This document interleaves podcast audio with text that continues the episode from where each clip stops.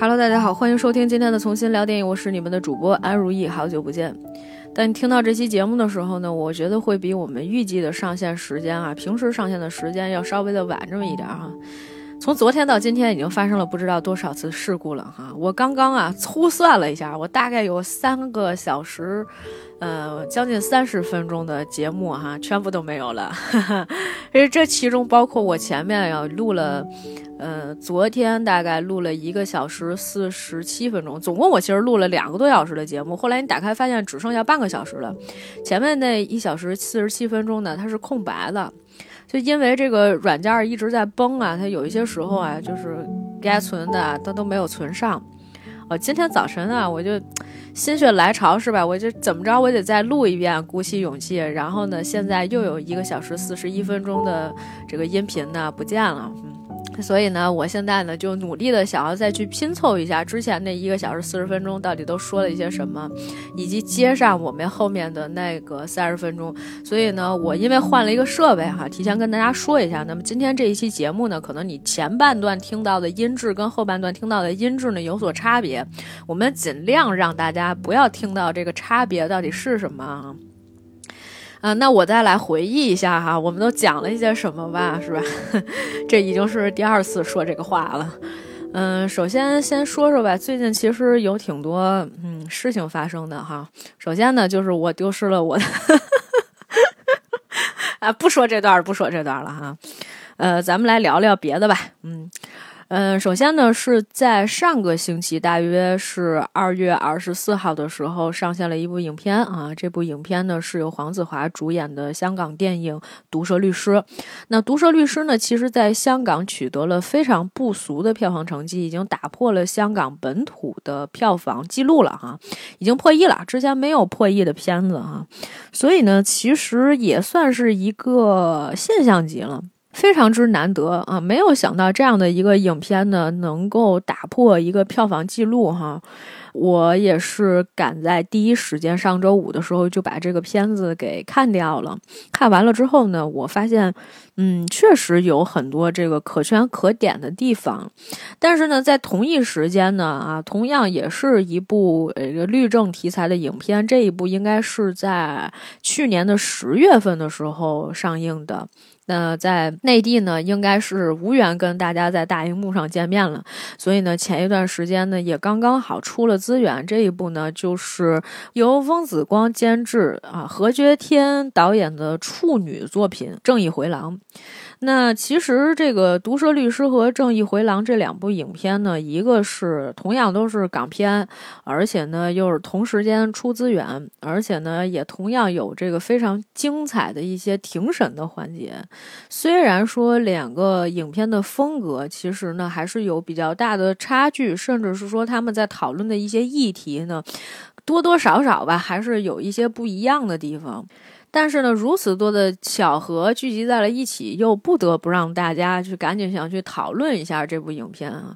所以这两部影片最近经常会拿来做一些比较，特别是在看完了《毒舌律师》之后呢，我又看了一下《正义回廊》哈。我觉得可能《正义回廊》里面他所描述的一些角度啊和人物呀，相对来讲呢可能比较多一些。所以我们今天可能主要聊的是《正义回廊》，但是同时呢也没有办法去。去撇下毒舌律师，单独去聊正义回廊。所以，我们今天在聊的时候呢，两部影片呢都会提到。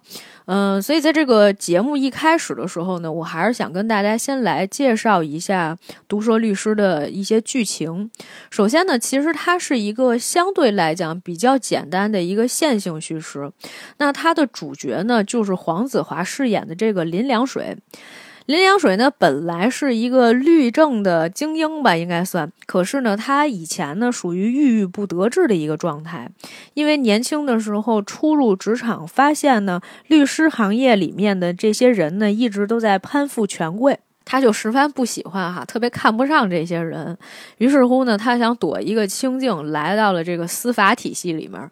当然了，这个司法体系里面，你想进去也是需要靠自己的能力嘛，也不是说你说进就能进去的。但是做法官这几年呢，他其实也并不是特别如意。进入了司法体系之后呢，发现这些人也仍然是趋炎附势的一个状态哈。由于林良水呢，在最近的这些年里面，一直都吊儿郎当的当法官，然后呢，他又没有巴结自己的这个新上任的一个领导，于是乎呢，哎，他就被贬了啊。呃，他反正心里边也挺不是个滋味的，非常不爽。这法官吧，也不想干了。在走之前呢，在他这个当法官的那个台子底下写了一句，说“天某男，哈，天没有眼”。然后呢，他就走了。走了之后呢，他就有朋友嘛，哈，以前跟他的旧相识说：“哎呀，你说你都这么大岁数了，是吧？人家该赚的盆满钵满的，你这还啊孑然一身的，何必呢？那咱们就这个，你还是回来吧。说你回来当一个律师，我给你介绍一些大佬啊，什么金融界的精英呀，你买一买股票呀什么的，过个正常人幸福的生活呗。”他说：“行，可以，没问题。”但是没有想到呢，他后面遇到了一个官司，这个官司呢也改变了他后面几年的这个人生轨迹。这个案子呢其实是比较简单的，对于他来说呢，啊，这个轻车熟路。他说的是什么呢？就是说有一个国际名模，这是是他当事人叫曾洁儿。曾洁儿呢其实是一个单亲妈妈。她呢，其实是给一个有钱人家啊的家里面入赘的女婿哈，当了小三，生了一个女儿。本来平常的时候呢，她就是和这个女儿一起独住的。那女儿晚上呢被哄睡着了以后呢，她心情抑郁呢，她就酗酒，她就喝点酒。喝完酒之后呢，醒过来。发现了这个女儿啊，头部流血，流的比较严重啊，失血过多，已经躺在医院里边昏迷了。所以呢，曾洁儿当时被控告的呢，就是虐待儿童罪。本来啊，这个事儿如果不是他干的呢，找到一些其他的证人去佐证这个事儿不是他干的就行了。孩子呢，现在昏迷了，也没有办法。但是呢，没有想到这个事情进行的并不顺利啊。一个呢是这个呃门房，就是旁边的这个保安啊，好像说的就是他亲眼看见了。另外一个呢，就是证明说这个房间里面啊没有进来过别人。那如果这两个事情加在一起呢，很有可能曾洁儿的这个虐待儿童的罪名成立，最高呢将判七年的监禁。同时呢，这个时候大家就一直在守着嘛，就说这个如果曾洁儿的女儿醒过来了，是吧？当庭作证说不是妈妈干的也行。但是没有想到的是呢，就是那个时候其实林良水还是那种吊儿郎当的，只是当时有一个跟他一起负责这个案件的另外一个女律师嘛，一直很上心盯着这个事儿，就跟他说啊，医院里面啊这个小女孩醒过来了。但是这个女孩还是一个聋哑人，就跟他们比了一些手势，比完了手势，这孩子又晕过去了，而且抢救无效死亡。这事儿呢就更尴尬了。第一呢是只有律师作为了呃这个目击者吧，看见了这个，说白了是。这个应该是最重要的证人，也就是受害者承认说这个事儿不是自己母亲干的，但是呢，现在等于相当于死无对证。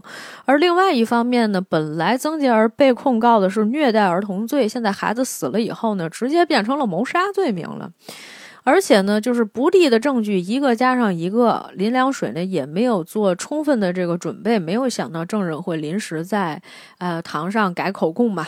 所以呢，结果这个曾洁儿呢就锒铛入狱，在多年之后哈，呃，这过去好几年了，林良水一直就是说想努力的给这些贫苦的人去打官司，其实说白了就跟赎罪一样，终于找到了一次机会，在这个门房的这个老大爷临终之前留下了一封遗书，这封遗书里面写着说，当年自己呢做了假口供。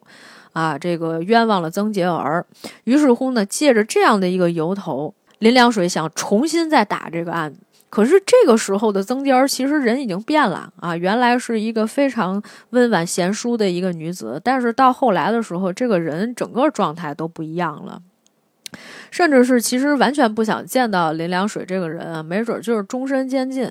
那林良水呢，一直想用这种自己的这个一腔热血呀，然后呢自己这个良知啊，反正就是努力呀，就是换来了最后曾洁儿让他打这个官司。然后呢，其实在这个庭审的过程当中呢，还是有很多不符合这个司法程序的一些事情哈，比如说你想替这个人翻案，那最简单的是。一定要有一些呃这个物证啊，或者人证啊，但在没有证据的情况下，或者是法庭不予以采纳的一些证据的情况下，你是没有办法去讲述这些事实的。那陪审团也要根据你的这个专业上的啊，走了这个明确的司法程序上面的一些证据啊，来判定这个人啊应该是有罪呢还是没罪。所以实际上呢，在整个的这个案件的过程当中啊，确实是有很多慷慨激昂的部分，甚至是说，因为第一，这是一个啊吊儿郎当的这种草根哈，从前看不上啊，愤世嫉俗啊，最后呢还要打破这种不公正的一些待遇，还自己当事人一个清白。同时呢，这里面其实还有一个就是有钱贵族和普通平民之间的一种对抗啊。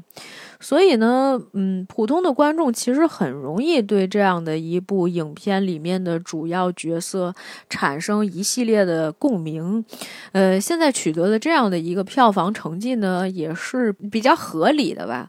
但是另外一方面呢，就是如果大家经常去看一些律政题材的这种影片的话，啊，虽然在电影里面用了很多搞笑或者调侃的方式去讲这样的一个故事，也讲了自己做了很不专。专业的事情，但是说实话，这有些时候在我们看来就是一个偷懒的事儿哈。故事剧情并不是很复杂，所以实际上很像你在呃电影院里面看了一集或者两集的这种 TVB 的一个加长版的一个故事而已。总体上来说呢，还是比较轻松而愉快的，所以呢，也推荐大家去电影院看。至于说这个中间有一些曲折呀，然后有一些什么样的起伏呀，我就不给大家做太多的这种赘述了，大家有空自己看就好了。还是希望大家能够。多去电影院里面支持一些电影事业的哈，虽然这个这么说，其实有些时候有一些违心，但是我觉得好的片子嘛，还是应该不吝支持。呃，那么其实呢，这是我们刚刚讲到的《毒舌律师》啊。那么最近一段时间，其实发生了挺多事情的啊。我在开头的时候已经讲了，甚至是我这一天都不知道讲了几遍了。就在我们马上在看《正义回廊》之前呢，哎，在二月二十五号的时候，突然呢收到了一个官方消息，是吧？应该大家这几天都看了吧，是吧？有一个碎尸案，是吧？这个我们来说一说吧。最近的这个碎尸案呢，是在二十二号的时候，香港警方接获的一个报警，然后称呢说有一名女子是吧，在二十一号下午，嗯，在九龙城的加多利山附近最后露面之后呢，便告失踪。经调查之后，在二月二十四号下午啊，在大埔的龙尾村一个单位里发现了一些人体残肢，怀疑死者是该名失踪女子。同时间呢，这个两名年龄分别为三十一岁及六十五岁的男子及一名六十三岁的女子涉嫌谋杀被捕，已经拘留调查。警方于现场检获了一部绞肉机、一把电锯及一批衣物，怀疑与案件有关。警方稍后将安排为死者进行尸检，以确定死因。西九龙总区重案组正积极调查该宗案件，警方不排除稍后有更多人被捕。据澎湃新闻报道，据港媒《香港大公报》网站二月二十五日的消息，死者为二十八岁的谭仔米线创办人儿媳妇，名媛蔡天凤。蔡天凤于二月二十一日失踪，失踪前正准备前往大埔接与前夫所生的女儿。报道介绍，被警方拘捕的三人为死者前夫的家人，而疑凶即死者邝姓前夫仍在逃，警方正全力追捕。这是二十五号收到的新闻，也就是那天我们刚刚开始要看《正义回廊》嘛，哎，就那天出的消息。呃，这两天应该是他的这个前夫嘛已经被缉拿归案了，剩下的就应该是收集证据和整理一些材料啊，等着庭审的过程了。这个非常之不幸哈，非常的不幸，而且呢，其实也不是为了什么大不了的事儿，其实还是为了房子啊。这个蔡天凤嘛，其实原来跟这个前夫哈。呃，甭管感情怎么样，但是离婚之后又再婚了之后呢，也没有愧对自己的前公婆啊。于是乎呢，给他们买了一个楼，让他们住在了这个单位里，并且写了公公的名字。但是呢，最近一段时间呢，她其实想好像折腾一下她这个房子吧，就想把她这个前夫爸爸妈妈住这个房子卖掉，但是承诺他们说啊，我将来会再给你们买一个的。那你说再买一个，这房子写的是谁的名字呢？但是咱也不知道哈，就是她这个前夫的公公婆婆也真是狠啊，呃，加上这个前夫直接就把人做掉了，这个事情，哎呀。没想到，没想到，所以就有些人在讲说，都到了二零二三年了，竟然还会发生这种碎尸案，哈，真的是惨绝人寰。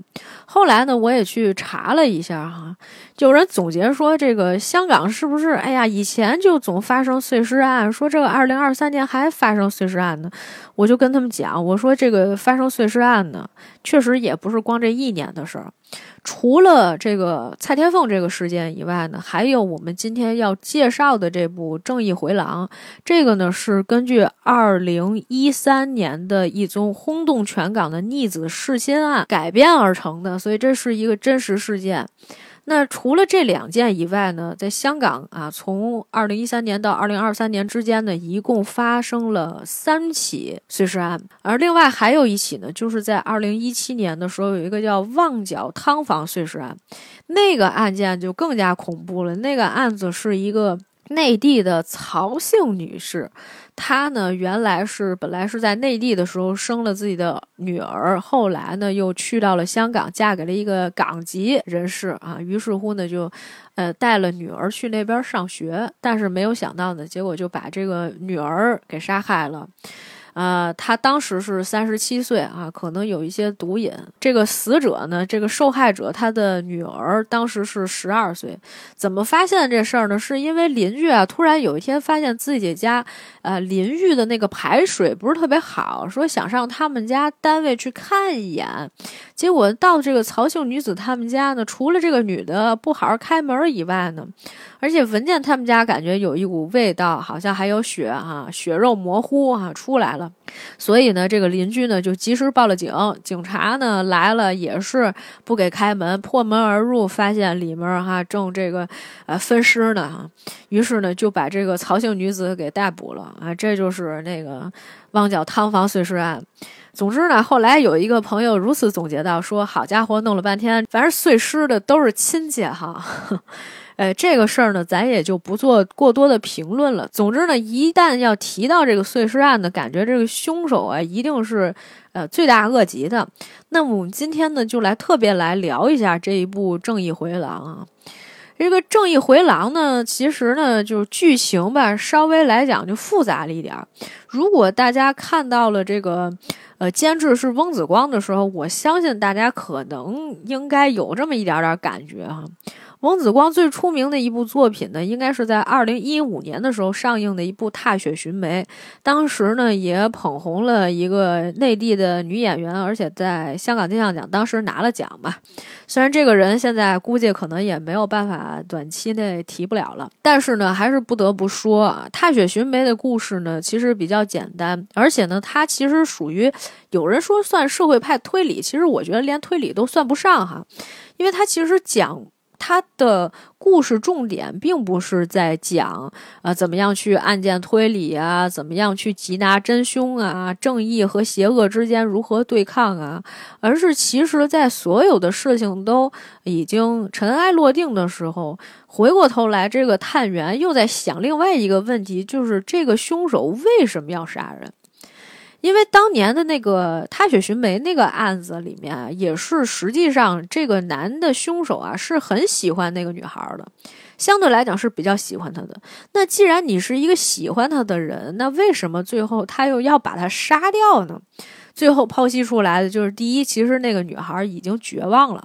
生活在那样的一个底层吧，就是人本来就是没有什么希望。当时呢，还是因为她的唯一的一个感情寄托，她的男朋友骗了她嘛，啊，又不要跟她结婚，只是有钱人跟她逢场作戏，于是乎呢，就非常的绝望。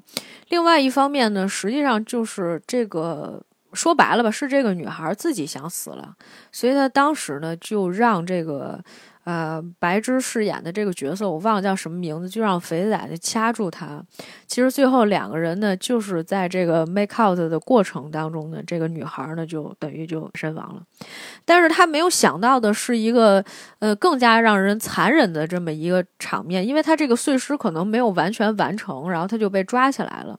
后来呢，是这个警官跟他说了一件事情，是说。还 是那个警官说的，还是那个白芝自己发现的呀？反正就是后面一个更加让人。呃，就是震惊的事情是，其实那个女孩当时已经怀孕了，她怀的就是她前男友的孩子啊，所以实际上她没有想到，就是她杀了一个人，但是实际上一尸两命了，这等于是两个无辜的生命啊，就是没有办法生活在这个世上了。但是另外一方面呢，如果你要追一下底层逻辑的话呢，就是说，实际上底层人是没有办法活在这种如此痛苦的世上的。为什么呢？因为你想想看，这个女孩本来就是一个被抛弃的状态，那如何在怀着一个前男友的孩子啊继续活下去？或者说，她打掉这个孩子，她会甘心吗？她不会甘心。她本来就是一个其实母亲的一个牺牲品一样，也不算是牺牲品，是因为母亲后来也是从内地本来生了孩子，是吧？结了婚，后来离婚了之后呢，是再婚到了香港。等他去了香港以后，他这个人整个就完全不受待见，甚至是妈妈就觉得说：“那你来干嘛？你就是一个拖油瓶。”本来他的这个母女之间的关系就不是很好，加上呢那个时候也没有人管他，然后读书也没有读得很好，那将来也不知道去干什么，所以去做了援交嘛。援交挣了点钱，但是对于他来说呢，有很多事情都无所谓。虽然认识了一个有钱哈、长得又帅的男人，但是最后发现人家就是拿你当个草芥，啊，随便玩一玩就直接就丢掉了啊。甚至连看都不会再多看你一眼，在这种情况下再活下去没有什么意义。本身呢，其实讲的还是一个比较绝望的一个故事。那其实我们回到《正义回廊》这一部影片里面，多多少少呢也会带到，呃，这个《踏雪寻梅》一样的这种风格。其实他在探究的也并不是说，呃，这个什么推理的一些过程。但是呢，确实有一些比较精彩的一些庭审的部分哈，是我觉得可以大家来学习或者借鉴一下的。特别是有一些可能是想象出来的场景，因为这里面有提到哈，香港的这种陪审团的制度，以及呢后期啊，就是每一轮这个在呃庭审结束了之后呢。陪审团呢都会再做一轮的讨论，但是这个讨论本来是一个封闭性质的，应该是不会被大家看到的，也不是所有人都知道陪审团做了一些什么讨论，所以这一部分呢会有一些演绎的成分。加上其实《正义回廊》作为何觉天导演的一个处女作品，它有很多不同的表现形式，不管是在这个光影上面呀，还是在场景的切换呀、人物的叙述啊，以及甚至是呃这个主角的一些。内心戏的一些想法的一些表象的呈现上面，都做了一些非常精彩的安排。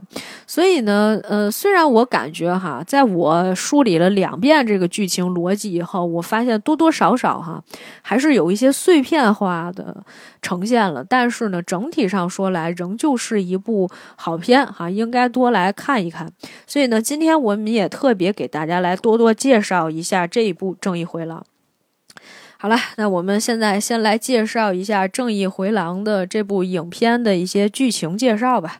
啊，这个我把前半段完成之后呢，后半段我们就接上啊。我们昨天录的那一段音，哎，我今天真的是，哎，情绪，哎，这个起伏还是挺大的，请大家原谅一下。不过这次状态还是比较好的啊，我们希望录音成功吧。呃，首先呢，其实在这个电影一开场的时候呢，它就是在一个呃凌晨的那种海边嘛，你感觉很黑，然后你也看不清，就在这个石头啊大石头这个后面就有人扔一些块状物出来。那这个东西并不知道是什么，直接扔到了海里。这个时候呢，出了一个字幕，字幕上面写的是说：二零一三年初，一男子报称父母失踪，并于网上公开寻亲，引起广大关注。及后，警方接获线报，指人于通讯城市中，也就是通讯类的 APP。在这个 A P P 里面承认杀害自己父母，经调查后证实为寻亲者张显宗。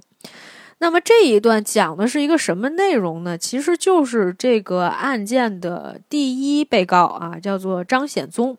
这个人呢，在二零一三年的三月一号吧，还是二号，就反正那三月初的时候。称说自己的父母失踪了啊，在网上公开寻亲，然后呢，甚至是在呃这个大街小巷啊发一些呃寻人启事，还上了电视，就在电视上面公开表示说，希望大家能帮自己找一找自己的父母。但是与此同时呢，他又在这个 WhatsApp 上面呢，跟他的一些啊所谓的这种网友哈，只是网友在这个群里面聊天的时候说的，说其实我这个爸妈吧是。我杀的，警方在接到线报的时候呢，啊，第一时间呢就抓获了这个张显宗。那么在这个过程当中呢，张显宗也是就直接跟警方交代了一些事情，比如说哈。这个他们是在什么地方杀的他的父母呢？实际上呢，是在这个大角嘴美安街中美楼三楼 B 室，这也就是他的朋友唐文琪家。所以呢，这么讲来，就是他其实把唐文琪供出来了嘛，那就是他另外的一个同谋。于是乎呢，除了这个开场里面啊，出了第一个场景和出了字幕以后，接下来的第二幕。就是我现在是按正常的这种逻辑哈，给大家来讲，呃，就是可能会穿插一些东西去讲啊，并不完全是按电影的顺序来讲的，但是这样方便大家理解嘛。估计这一期节目怎么不得两个半小时是吧？加上有好多前面两次都没有说完的话，这次可以说了啊。所以呢，其实下一场戏就接的是什么呢？警方在知道了这个张显宗报的这些案以后呀，交代的这些信息以后呢，他们就来到了这个中美楼的三楼 B 座的唐文琪的住所。刚进来的时候呢，闻到家里面有一股薰衣草味，本来以为家中无人，结果最后呢，警方在家里面发现了两个冰箱啊，上面还摆着一个风扇。它这个冰箱还是那种老式的冰箱，就上面冷冻，下面冷藏，上面是。那种一个小方格子哈，呃，是一个方形的，下面呢是这个长方形的。打开上面那方形的那俩呢，一看冻着俩人头，一男一女。底下这个长条的这个冷藏的这一部分呢，实际上放的是一些人的什么内脏啊之类的东西。看的这几个警察全都要吐了。同时呢，在现场其实抓到了张显宗的另外一个同伙唐文琪。那么其实呢，这个时候呢，就又回到了几个前面的不一样的这个场景里面哈。他有这么几个插入的画面。首先，唐文琪和张显宗是怎么认识的呢？他们是在二零一二年的时候参加一次面试。唐文琪那个时候脑子感觉就不太正常了，而且胖胖的，出了一身汗。他刚坐下，坐到一个桌子里面去填这个呃面试表的时候呢，旁边人就都躲开了。只有张显宗呢跟他搭了两句话哈。他问张显宗这个西服哪里借的？张显宗说：“你也不一定要穿西装，但是至少洗。”洗个澡啊，胖子就憨憨的在那儿跟人说话。就唐文琪是一个胖子嘛，然后呢，唐文琪就跟这个张显宗表示说：“磊好好演吧，好气，就是说你人还挺好的，看上去是吧？”然后呢，就本来是第一开始啊，唐文琪觉得说：“哎呦，你这个墨尔本大学毕业，你这个英文又不错啊，说你肯定能面上。”结果没想到呢，这个张显宗。刚要去面试的时候，通知他去面试的那个 HR 看见旁边有一个坐着的男的，立马上去跟人打招呼，还是用那种普通话打的招呼，啊，说来说去呢，就先让那个人先进去了，直接呢就让这个说普通话的人呢截了胡。当时呢，张显宗非常之不高兴啊，觉得说啊，那明明按照这个顺序来嘛，也应该是我，他凭什么要加三儿呢？那甭说了，你们这都认识，肯定最后就是他了，也录用不了我，这都是内定的，就特别不高兴，于是扬长而去，带着唐文琪呢两个人去吃饭了。没有面试成功的张显宗呢，后来还曾经去应聘过色情片的演员，在这个过程当中呢，他自述了一些情节，哈，说什么自己很闲适啊，对这个三级片又很懂啊，这些反正挺恶心的哈。我看的时候就是确实有一些呃生理不适。然后另外一个场景呢，穿插的是张显宗呢，其实是在一个律师事务所里面要把自己名下的房子转让给他的哥哥，可是呢，他比本身并不情愿，咱也不知道是因为什么原因啊，他要转给他哥哥，但那个时候不太想签，哥哥呢又想强迫他的那种感觉，赶紧签，因为父母都在嘛，你就感觉这一家子肯定就是那仨人是一波的啊，跟他不是一波的，就是这种感觉。呃，事情呢就回到了几天之前啊。张显宗呢报了父母失踪之后呢，要在这个电视上面寻人。于是呢，接受这个电台采访的时候呢，就讲说：“哎呀，我爸妈已经失踪十一二天了。本来呀，他们是说要去大陆的，但是呢，没有他们的这个离港的记录，所以呢，他们肯定人还在香港。如果大家知道他们两个人的消息呢，请大家尽快联系我们。”就说完这段话呢，记者就觉得哦，行，可以了，这个我们也采完了，我们准备走了。张显宗说：“哎，你们不得来一个 take 吗？是吧？以为自己是演员呢，就说那你们再拍一轮。人家就说好像没这个必要，就觉得可以了。而且张显宗的哥哥张显祖当时就直接拒绝了，呃，这个张显宗就阻止他们，就说：哎呀，你别干这种事儿了，干嘛呀？张显宗还跟他有几句口角，就说那他们不专业啊，怎样怎样的。”其实呢，警方那个时候已经怀疑到了张显宗，而且张显宗其实呢是，呃，在 A P P 上有承认自己杀害了自己的父母，但是呢，那个时候警察过来问话的时候呢，他可能又把警察给搪塞回去了，反正呢没抓他。于是乎呢，他就打电话给了自己的表姐，跟表姐约说晚上见。他这个表姐长得还挺好看的哈，正在照顾老人，就跟他说，呃，咱们能不能明天晚上见呀？张献宗说了：“我呀，就今天这一晚上，把表姐约来之后呢，就是问了表姐一个问题，说你是不是一个虔诚的基督徒呀？因为表姐嘛是信信信基督教的。啊，表姐说我也有动摇的时候呀，但是就一直在那儿安抚这个张显宗，说呀，你爸妈一定会找到的。可是没有想到呢，张显宗却一下子就承认了，说其实自己的父母呢就是自己杀的。”他的原话是：“我参与在内，会自首，但不是今天。”总体说来呢，两个人哈都已经是被缉拿归案了，而且，当时唐文琪被抓的时候呀，呃，这个旁边还有很多这围观市民啊，看见一堆警察把一个人啊手无缚鸡之力的一个胖子哈，比较弱哈。在摁在地上啊，恨不得要毒打他的时候，就旁边有那种市民就在那说：“你们干嘛呀？你们这干什么呢？”说警察办案，说你们都啊，他都不行了，他都你看看他都那样的，说你们别这么用力啊，什么之类的，就在那说警察。但是呢，接下来呢，他们负责那一片的这个警司呢，就呃站到了他们这个楼下，然后说安排媒体采访他嘛。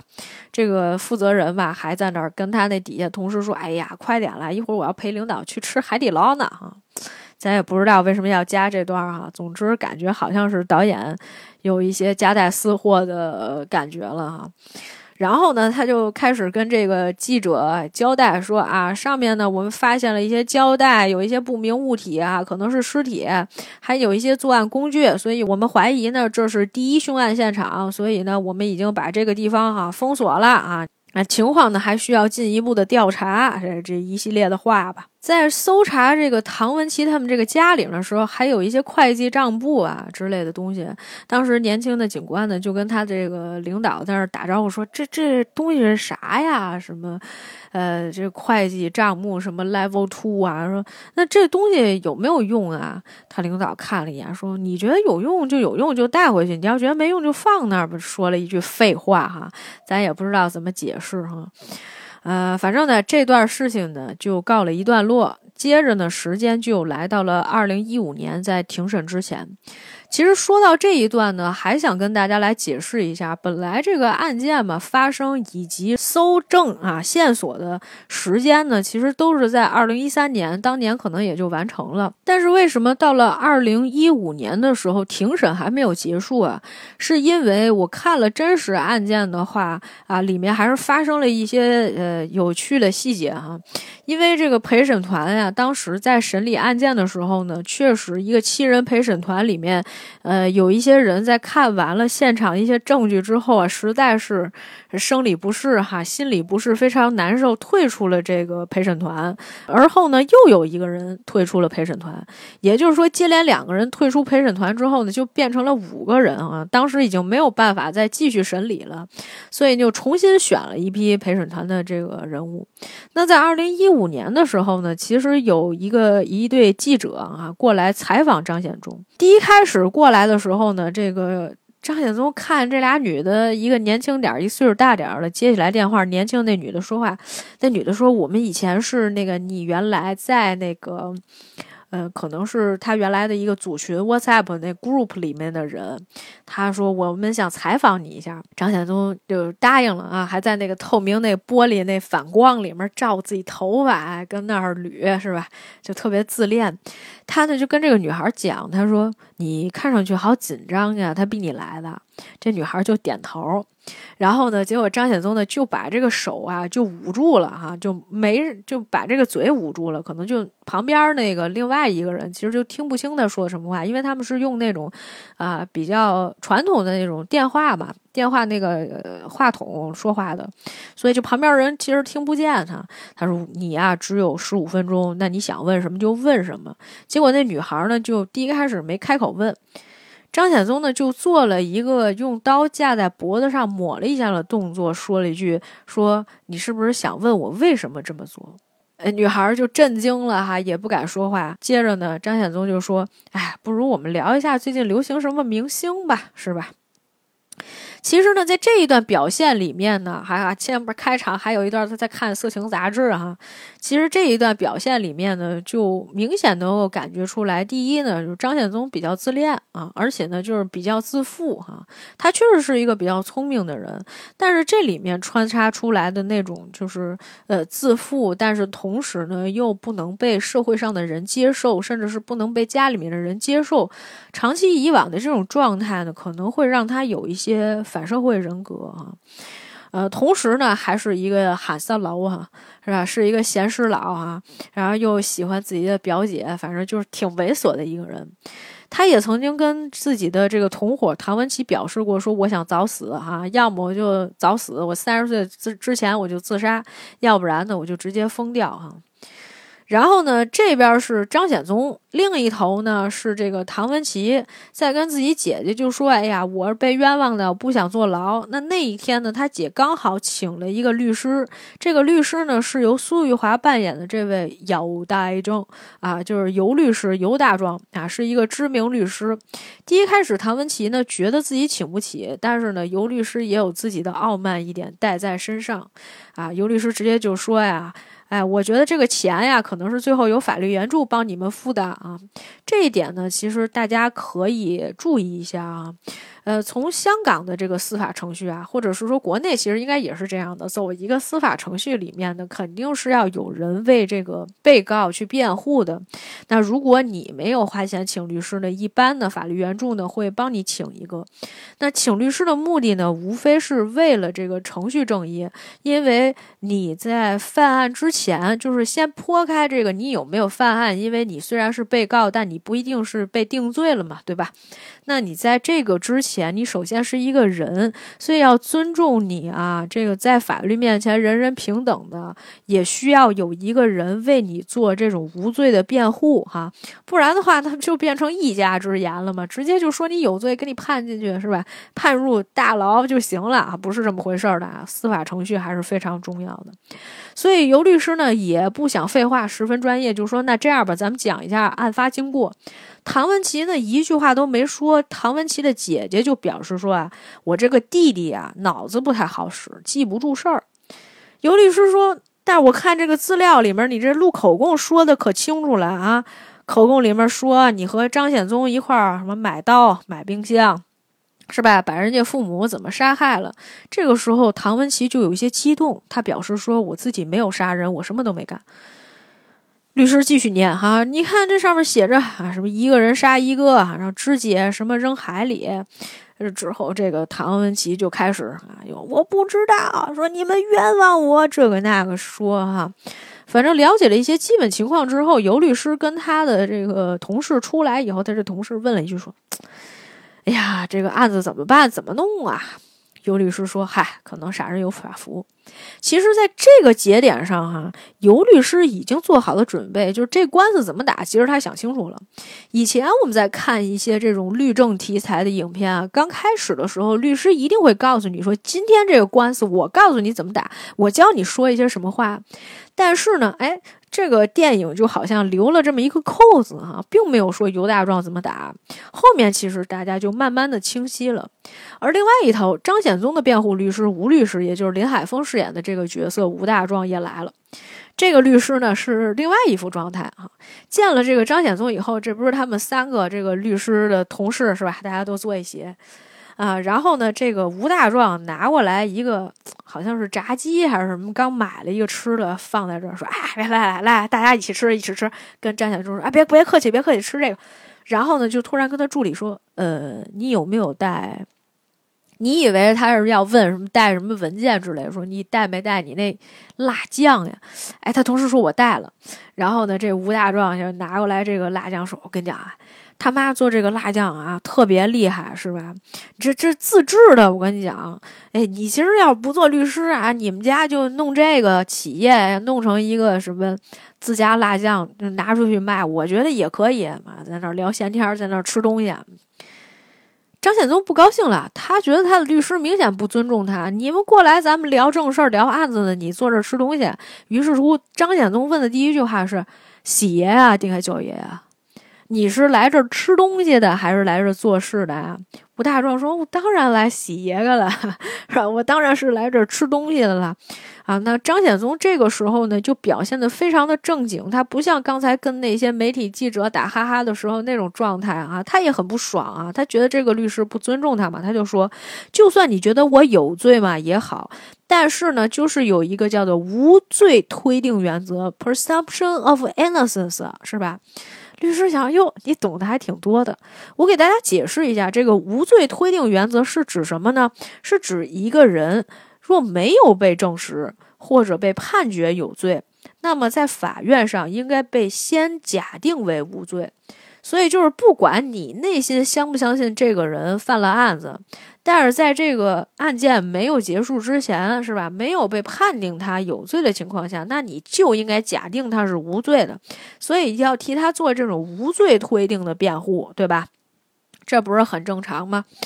哎，所以这两个律师，你看表现出来的明显就是不太一样，但是同样也表示了律师的一种态度，就是我今天来了以后，很明显我就告诉你，第一，我看不上你。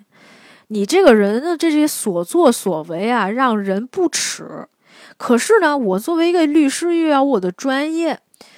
但是呢，律师又是一个人，他不能不表达自己的情绪。就这已经表达的相当到位了，这已经好几层了。他不像那个毒舌律师里面，毒舌律师里面比较单纯。他单纯的点就在于人只有这一面性去表达。比如开始的时候，我就是一个愤世嫉俗；那后面我就是一个吊儿郎当；再后面我就是一个努力反省。啊，他就是这么一个，就非常单一的。但是实际上，你看。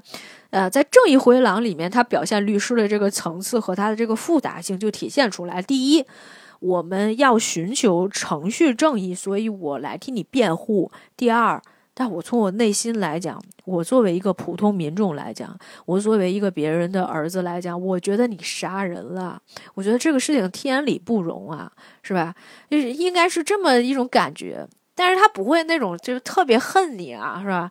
呃，表演的很浮夸呀，没有，就林海峰的那种表现啊，我非常满意。我还是主要还是因为我还是比较喜欢林海峰的。OK，那么回到这个他们两个在聊天的这个状态里面，张显宗提出了这个无罪推定之后呢，吴律师给他这样一个回答，他说：“哎，大佬，你有没有搞错呀？是吧？说你这个戏呀，是吧？”自编自导自演到这个地步的时候，你突然发现它烂尾了。你现在让我过来补拍，你知不知道？你以为你是什么天才罪犯嘛，对吧？你以为你是《Catch Me If You Can》的小李子 Leonardo 啊？他就说那个猫鼠游戏嘛，就曾经最有名的一个，这也应该确实是一个天才罪犯了。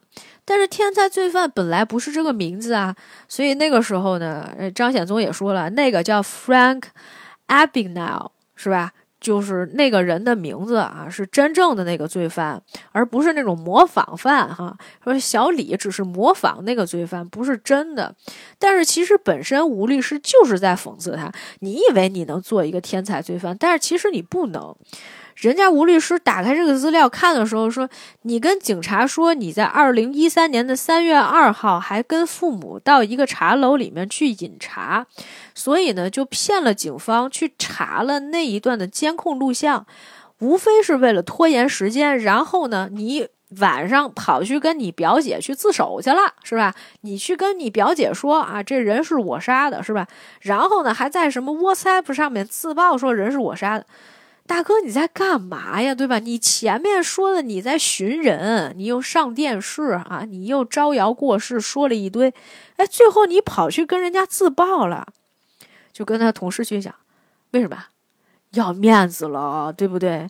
你很在意别人怎么看你，哎，这时候张显宗不说话了，而且呢，表情比较严肃。于是呢，吴大壮继续跟他讲，他说：“我拜托你啊，闭上嘴，不要笑。”之后跟他同事继续说哈，哎，不过说实话啊，那家餐厅呢，我确实去过几次，菜嘛也没有多好，也没有什么其他的特色，唯一的一个特色哈，就是服务态度差。他说这因为服务态度差，好多人还经常会去那个餐馆呢，很奇怪吧，是吧？这也是一个特色。他就继续跟张显宗说，哎，所以吧，要不然你就再凶一点，说不定你能杀出一条血路。啊，大概意思是说，首先我看你不顺眼啊，我顶不顺了，是吧？但是呢，我要替你辩护，你呀，别在我这儿跟我这嘚瑟。你有本事呢，你就要变成一狠角色，是吧？要不然你就别在这儿又让我给你辩护，虚伪，是吧？啊，虽然我这个可能脑补了很多的一些情节哈，但是其实本身我觉得这是一种解读的方式哈。那么前面呢，这些基础的信息讲完了以后呢，进入了开庭的环节。前面啊，其实有一个陪审团的挑选程序。这个挑选程序呢，有一些人其实是不愿意去当陪审团的，但是同时呢，这一段还又很有必要啊。我就不给大家细讲了。但是呢，陪审团在挑选的时候呢，刚好就导演。就选的这些人哈，就是反正主创团队选的这些人哈，有非常明显的这种派别，比如说呃，有这个老年人啊，然后有一些年轻人啊，有一些社会底层啊，是吧？有一些中年人，他其实呃就是那种混混呀，也有那种学术派的，也有那种家庭主妇啊，反正就各种人凑在一起。他们那个陪审团当时好像应该凑了是九个人啊。人还是真不少，反正就是很多人不愿意去当陪审团的这个陪审员，甚至有一个人直接表示说：“我不相信香港的法律制度。”我不知道这句话说出来的时候啊，是不是主创内心的某一种宣泄哈？确实是，其实呃很难啊，一个人很难在法庭上面讲出这种话来。但是呢，如果你跟我说这个发生地点在香港，我又某些时候觉得哈。呃，这个 somehow make sense 啊，就是反正有些时候香港人说话就是很命嘛，是吧？啊，也无所谓了。而且呢，当时大家还选举了一个这个主席，本来就是就是说要不选你们，要不选他们，大家在这提名，哎，说算了算了，咱们最后还是按投票吧，是吧？呃，就每个人这。不记名啊，选一个人，最后选了一个中年的大叔，那大叔也挺无语的，心说：“哎呀，我自己出的主意，说让大家选，说按投票，结果都选的我。”然后最后有一个大妈还拍了他一下，说：“哎，那个恭喜你啊，什么的，你获得了这个，呃，麦先生说那个最后就是你当主席了哈。”说了这么一句。其实说到这个陪审团制度呢，如果大家想进一步了解的话呢，给大家推荐两个影片，一个呢叫做《十二公民》，这个呢算是一个比较经典的电影了，而且呢翻拍过很多次啊。很可惜我只看过一个中文版，但是中文版确实其实讲的也不错哈。哎，主要还是因为原版做的好吧。那另外一部影片呢，就是《失控陪审团》，这是一部美国的电影，这电影挺有意思的。它讲讲的就是什么呢？就是有一个。人哈混进了这个陪审团里，他最后呢会影响到这个审判的结果，而且他随时随地都有可能知道这个结果是什么，所以呢他就在让这个什么原告跟被告啊这两家什么互相要钱啊，是吧？就是说你看谁出的多是吧？最后我就帮谁，他就干这种事儿啊。这个非常妨碍司法公正，而且他，后面呢，就是因为敲诈勒索人家，后面还被人追杀之类的。这故事讲的是挺有意思的哈，有兴趣大家还是可以看一看。在这个庭审刚刚开始之前啊，这个检察官啊，也就是控方的这个律师朱律师表示说呢，今天早晨呢看到了一个采访，这不就是刚才那杂志里面采访吗？说这采访的新闻呢有误导大家的这种可能啊，所以呢希望大家不要看这份材料啊，就是大家都屏蔽一下，尤其是这个陪审团的成员，因为他们最后是要决定说判这个人有罪还是没罪嘛。结果呢？这里面确实是有一段哈，还蛮怎么讲劲爆的一些话题吧。就是，呃，张显宗曾经讲过，他说：“你们可以说我不正常啊，毕竟他小的时候青春期哈，经历了很多事情啊，让他精神病态。正常人呢有开心和不开心，但是我呢只有不开心啊。”那是为了钱吗？他说也不是。他说，比如说小的时候，爸爸会打妈妈或者打哥哥。我小的时候想打篮球，但是父亲不允许，那个时候就玩命让我去学钢琴嘛。后来呢，就是又去了澳洲读书，因为身材矮小还被人欺负、被人打。反正他就觉得，哎，我感觉不到开心，我什么都感觉不到。那人家问他说：“那你杀人时什么心情呢？”他说了一句挺变态的一句话，他就说一句：“画面好震撼。”当然也没有，他不是说没有开心嘛，就杀了父母也没有很开心啊。说完这些以后呢，检察院方面呢就开始提供一些证据了啊。那么提供证据的时候呢，首先呢是一个口供，这个口供呢是这个警方抓到张显宗之后啊的呃这个审讯的一段录像。那么录像里面称呢，就是除了他们是在唐文琪的家里面发现了尸体以外呢。张显宗的口供中承认杀害了两名死者，说他和唐文琪呢在半年前就开始筹划杀人计划了。那其实也没有具体想说哪一天实行这个计划，只是那天呢两个老人家有时间，他们就准备好了，所以就动手了。但是呢，这个整个的过程呢，并没有想象当中那么顺利。本来也没有安排说谁来杀谁，只是谁离得近哈就去杀谁。所以呢，在张全贵和邵雪儿这两个。呃，这个被害者刚刚进入房间以后呢，唐文琪呢其实就在门后的一个位置，刚好呢邵雪儿离着他比较近，所以呢他就一下子从背后勒住了邵雪儿的脖子，然后用另外一只手呢扎到了邵雪儿的呃颈处的大动脉啊，人一下就过去了。而另外一个张显宗呢，想要去杀害这个张全贵的时候呢，被张全贵呢这个玩命的抵抗，是吧？呃，这个时候他想让唐文琪过来帮忙啊，唐文琪呢，这个毛手毛脚的，一下子拿刀呢，不小心捅到了张显宗的大腿处，第二刀呢，才将这个张全贵呃杀死。之后啊，这个张显宗呢，就打了一辆出租车去了玛丽医院去看他的这个腿伤。中间整个的这个叙述的过程当中，场景基本上切换了三到四次。首先是从庭审的时候，在法庭上面，检察官说：“哎，我们提供一些证据给大家来看一下。”然后紧接着呢，就是这一段录像里面是张显宗在说话，所以呢，就相当于场景又切换到了原来警察的审讯室里面。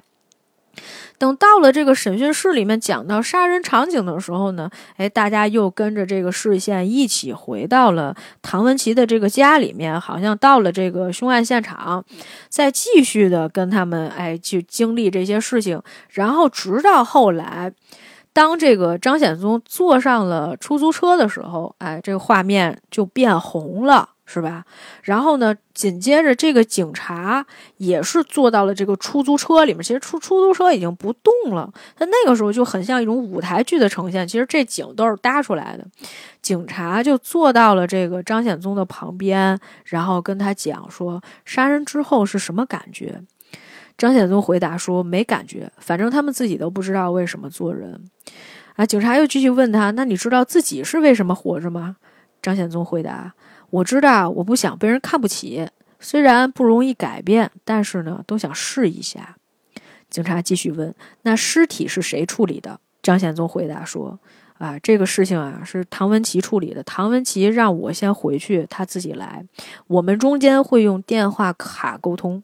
但是呢，有一天，其实唐文琪是在三月四号的时候给他打了一个电话，说自己搞不定啊，在那儿一边剁那个肉，然后前面都是大棒骨，一个砧板上面啊，他穿了一个雨衣在那儿啊，满脸流汗，就说：“哎呀，我搞不定了，哎呀，好多呀，好烦呀，好乱啊，什么之类的。”所以在三月五号那一天，张显。宗回到了唐文琪的住所，唐文琪跟他讲的啊，说这个头嘛放在冰箱的上面，内脏呢放在了下面，然后呢有一些残肢用黑色的塑料袋包在这个黑色塑料袋里面，然后呢用胶布缠上。晚上的时候两个人放在了包里啊，骑着这个车两个人来到了这个海边，将这些四肢丢出去。这就是我们开头的时候看到的第一场戏。然后这个时候呢，尤律师。也就是唐文琪的辩护律师啊，给大家陪审团看了一张现场的照片这张照片里面呢，是一些处理过的尸体的残渣吧？啊。应该是鉴定科的同事吧，我没仔细看是谁上庭说了这么一番话啊。他说这个尸体呢，其实被盐曾经腌过，而且冷冻放到了微波炉里面加热。我们能推断的死亡时间呢是在三月一号，但是难以判断死因，因为遗体已经无法还原了。所以呢，这个时候呢，哎，尤律师为什么提出了这一点？是因为首先。你要先说明哈，你没有证据告我们的这个呃当事人的是吧？那你都不知道他怎么死的，是吧？张显宗怎么怎么说就怎么是嘛，对吧？陪审团在私下讨论的时候，自动分成了两派，一派呢是相对年龄比较大一点的啊，就讲啊，这个中年人啊，真的不懂什么叫做孝顺啊，天下无不良父母。但是呢，年轻人则表示，啊，这个没有人性的父母还是有挺多的啊。我们刚才其实已经刚刚讲过一段了哈，在二零一七年发生的那个碎尸案，就是母亲杀死了自己的亲生女儿。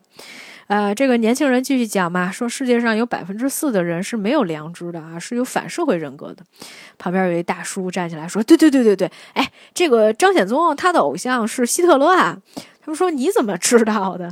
他说啊，我看了那个杂志的采访，结果大家不就说嘛，说不是讲了，说那段资料不能当做一个证据的，因为大家要忽略掉的。你怎么去看了呢？他说我哪知道这个选陪审团能选到我吗？我不就是去看了一眼吗？没想到我又中了，是吧？所以，其实这个讨论呢，就回到了这样的一个问题：说到底，张显宗是真正的不孝子，还是被父母说了几句就觉得啊，父母是虐待自己，还是说这个因为在家庭环境的这个影响之下才变的？那么，其实说到这个弑父弑母的案子啊，也不是第一次了啊。我之前看过的一个呃案件里面，好像就有这个这种弑父的一个案件啊。理由反正千奇百怪，什么样都有。但是其实很多时候大家可能不太去探讨啊，甚至是因为你拿到的资料已经不是那种呃一手的资料，很多时候是已经经转了很多人去谈去聊，所以才啊出来写出来的。那当他写出来的时候。那又有一些演绎的成分，但是案件呢，总有一些很有意思的地方。我推荐大家去看一个这个小说吧，如果大家有兴趣的话。哎，这不是一个小说，为什么我每次说的时候都会说是一个小说？这其实是一个纪实文学，它是根据一些真实的事件改编来的。大多数的事件呢，都是这个记者当时呢去跟一些相关的警员采访，最后呢集结成为了一个这么一个纪实文学的这么一个作品哈。这个书的名字叫做《京城十案》，因为我前一段时间嘛，就大概去年的时候，跟我同事在那儿聊天的时候，他说他呃有一个什么悬疑案啊，然后写不下去啊，想开阔一下思路啊，我就跟他说我正在跑步啊，我正在这个公园里跑步。这公园呢曾经发生过一起碎尸案，我就给他讲这碎尸案怎么怎么回事。他说。你这个大半夜的跟我说这个不知道干嘛，一个女生朋友哈就表示不太开心，不想听这一段。OK，啊有有想听的朋友啊，或者想看这个的话，你可以到网上去搜一搜哈，因为纸质书现在可能不太好买了，但是电子版应该还是能够找到的。我们这一期呢提到过的一些电影呢以及书，最后都会在 show notes 里面给大家呈现出来哈。切到之前采访里面的一个画面哈，就是记者当时。问他说：“你有什么要对父母讲的？”然后直接就黑屏了，他对父母没说什么。接着呢，检察官继续提出了他们的一些证据哈。现场呢发现的一些作案工具啊，包括什么啊？说到这儿的时候，那个主控官都开始说：“哎，这个好戏开场了。”四把牛扒刀，一把切肉刀，一把剔骨刀，一把锯，一个锥子，十三支空气清新剂，七瓶用完的漂白水，砧板，八包沙，十七包英泥，两个工业用的眼罩，六百一十五个发泡胶盒，以及好多残肢，两个人根本就用不完。中美楼里呢没有监控录像，于是乎呢能看到的监控录像是在一个加油站的小卖部里，张全贵和邵雪儿这两个被害者以及第一被告张显宗啊，最后出现的时间呢是在十一点四十五分。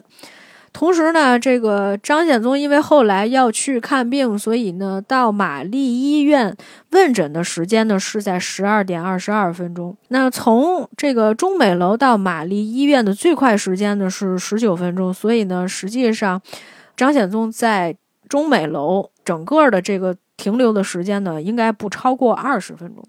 但是陪审团其实有一个疑问哈，就是那唐文琪为什么要帮张显宗呢？对吧？这个呢没有说，啊，这个检察官呢同时在讲说提供的这些证据里面呢，还有一个红色的笔记本，上面有写怎么放血、怎么解剖的过程啊，这些呢都有明确的记载。同时呢，在二零一三年的三月一号到十三号这期间呢，两名被告有七十三次通话记录，最长的一次呢是三十分钟，啊，同时呢，在 MSN 上面呢也有一个对话啊，这个 Harry Chan，哎，这个 Harry Chan。就是张显宗，而 Angus Tong 呢，就是唐文琪。两个人曾经在二零一二年的十月十六号啊，讨论过丙酮杀人的这个布置和手法。所以，其实，在这一点上呢，就提供了一些间接的证明哈。呃，我们其实讲过很多次这个律政题材的，或者是推理的一些案件哈。啊，我们常常说的就是什么呢？你要有完整完整的证据链，才能证明这个人杀人啊。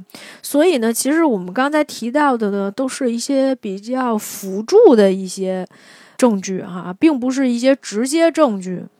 那么陪审团在讨论的时候呢，就有年轻人问说：如果犯罪栏里面是你，那你是相信人还是相信制度？你能不能相信这个司法体系啊？他们就开始讨论类似这样的一些问题了。那么有一个吊儿郎当的中年大叔就说了一句：“他说制度嘛总可以改，但是年轻学者呢却反驳了他说制度是可以改，但是如果为了私心而改的制度就叫做权术了。”另外一个师奶提出了一个问题：那我们作为陪审团到底要思考多少或者讨论多少才够呢？哎，这个时候年轻学者又继续说了：十四世纪的时候呢，有一个奥坎剃刀理论，啊，大家就觉得特别无语哈。就这个我导，就其中有一个就是那个提问的那个师奶，啊，那个演员应该还是一个就是就比较有名的一个演员，以前年轻的时候演过很多戏哦，是叶蕴仪。好的，这里面还有邵仲衡，我没看出来。哎，就反正还是现在还能看出来以前那种可爱的样子啊。不过现在可能稍微有了一些岁月的痕迹哈，就反正也挺可爱的，就在那儿。呃，头都掉下来了，就觉得说为什么又开始讲理论啊？这个年轻学者继续说，他说这个奥坎剃刀理论是讲这个世界所有现象的解释。背后都存在更多更为复杂的辩题，对吧？他为什么讲这个呢？就是因为你看，那我们要讨论讨论的越来越多了，是吧？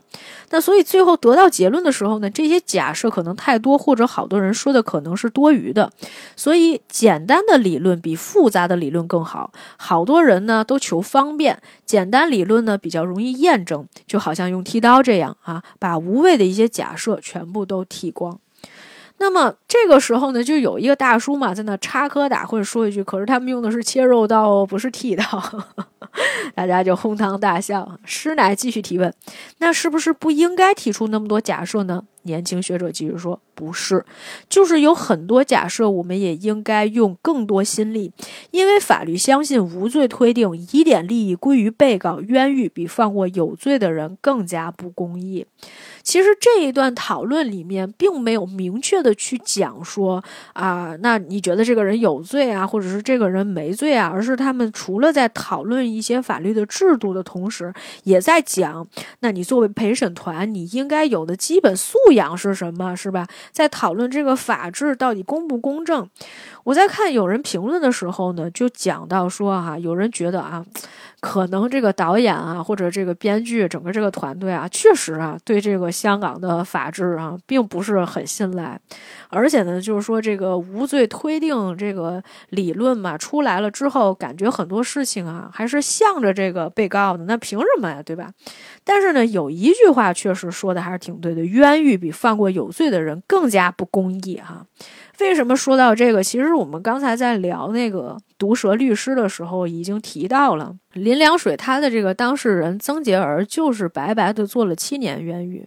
后来林良水终于拿到了其中一个证人说诬陷了曾洁儿的这个遗书之后，他不是想找曾洁儿帮他翻案吗？曾洁儿见他了，见完他之后呢，就听了他说那些话。曾洁儿就觉得说啊，那现在那么多大壮想给我打这个翻身仗呢，我为什么找你？我没有必要找你。你当年吊儿郎当的，你在那儿对吧？觉得是个小 case，你在那儿这这个那个的，最后我这个案子就是输了呀。你觉得我凭什么把这个案子再给你呢？对吧？我今天之所以会答应出来见你，并不是因为说我想再看看你啊，我想再跟你聊聊啊，而是想让你看看我现在变成什么样子了。因为曾杰儿原来是一个那种国际名模嘛，但你现在在看见她的时候，她就是那种，就是感觉好像坐了很多年牢那种，呃，外面混的那种大姐大一样，吊儿郎当，也没什么精神。进来之后就问有烟吗？啊，烟拿烟拿那烟一点啊，状态完全就都不一样了哈。虽然最后这个官司还是让林良水来打的，不然的话那个主角戏都没有了。OK，回到我们这个正义回廊的讲述当中，那么这个后面。啊，这个让他出庭来做证词的呢，就是张显宗的哥哥张显祖。哥哥上来之后呢，这个呃，控方的检察官呢就问他说：“那你形容一下你跟张显宗的关系吧。”哥哥想了半天，只说出来两个字：普通。嗯，主控官继续问他说：“那你们之间有没有牙高啊？有没有这个争执啊、吵架呀？”张显祖说：“没有。”但实际上呢，这个时候啊，是曾经有过这么一段的啊。他们那个时候在发那种寻人启事的传单嘛，张显祖就跟张显宗啊，还有那个他表姐嘛，在那说话。他说：“警察说有人去银行查过妈妈的账户。”张显宗说：“啊，我让表姐去查的。”张显祖说：“你这个分分钟搞到你表姐犯法呀！”就插了这么一段啊。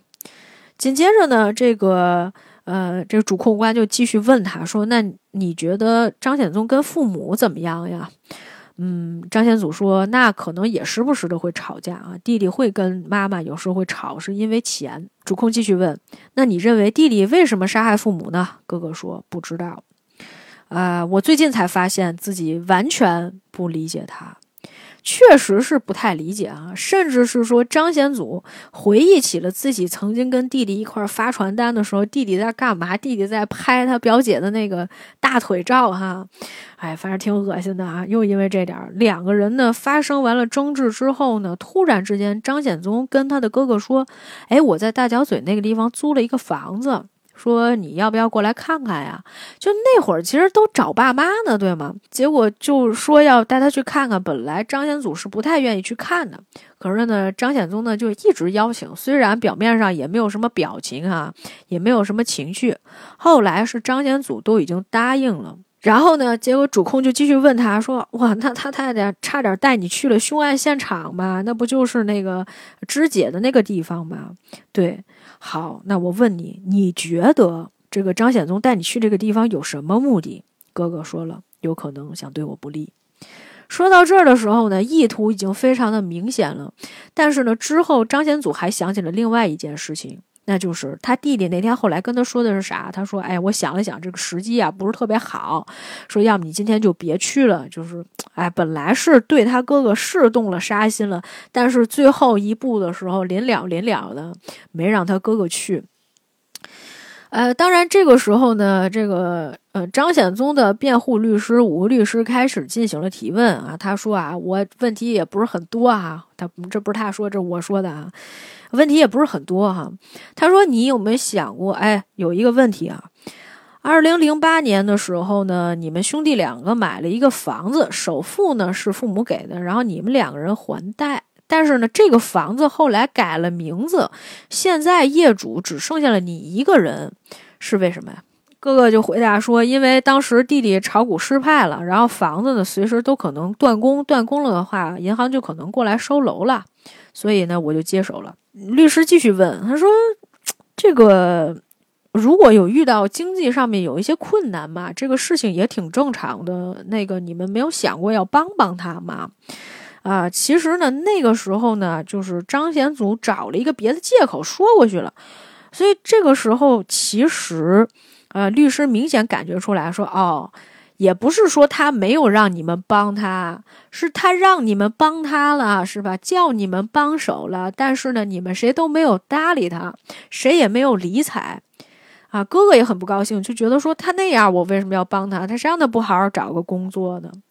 这个时候呢，啊，那个律师情绪就开始起来，他说：“你知不知道没楼比死还惨啊？你觉得他能承受这种打击吗？”我不知道大家对于有没有楼这件事情有没有一个概念哈？所谓这个没楼啊，楼只是说他们就管这个屋子叫做屋子哈，就说你没有这个房子哈，那就是这个生活会变得非常惨。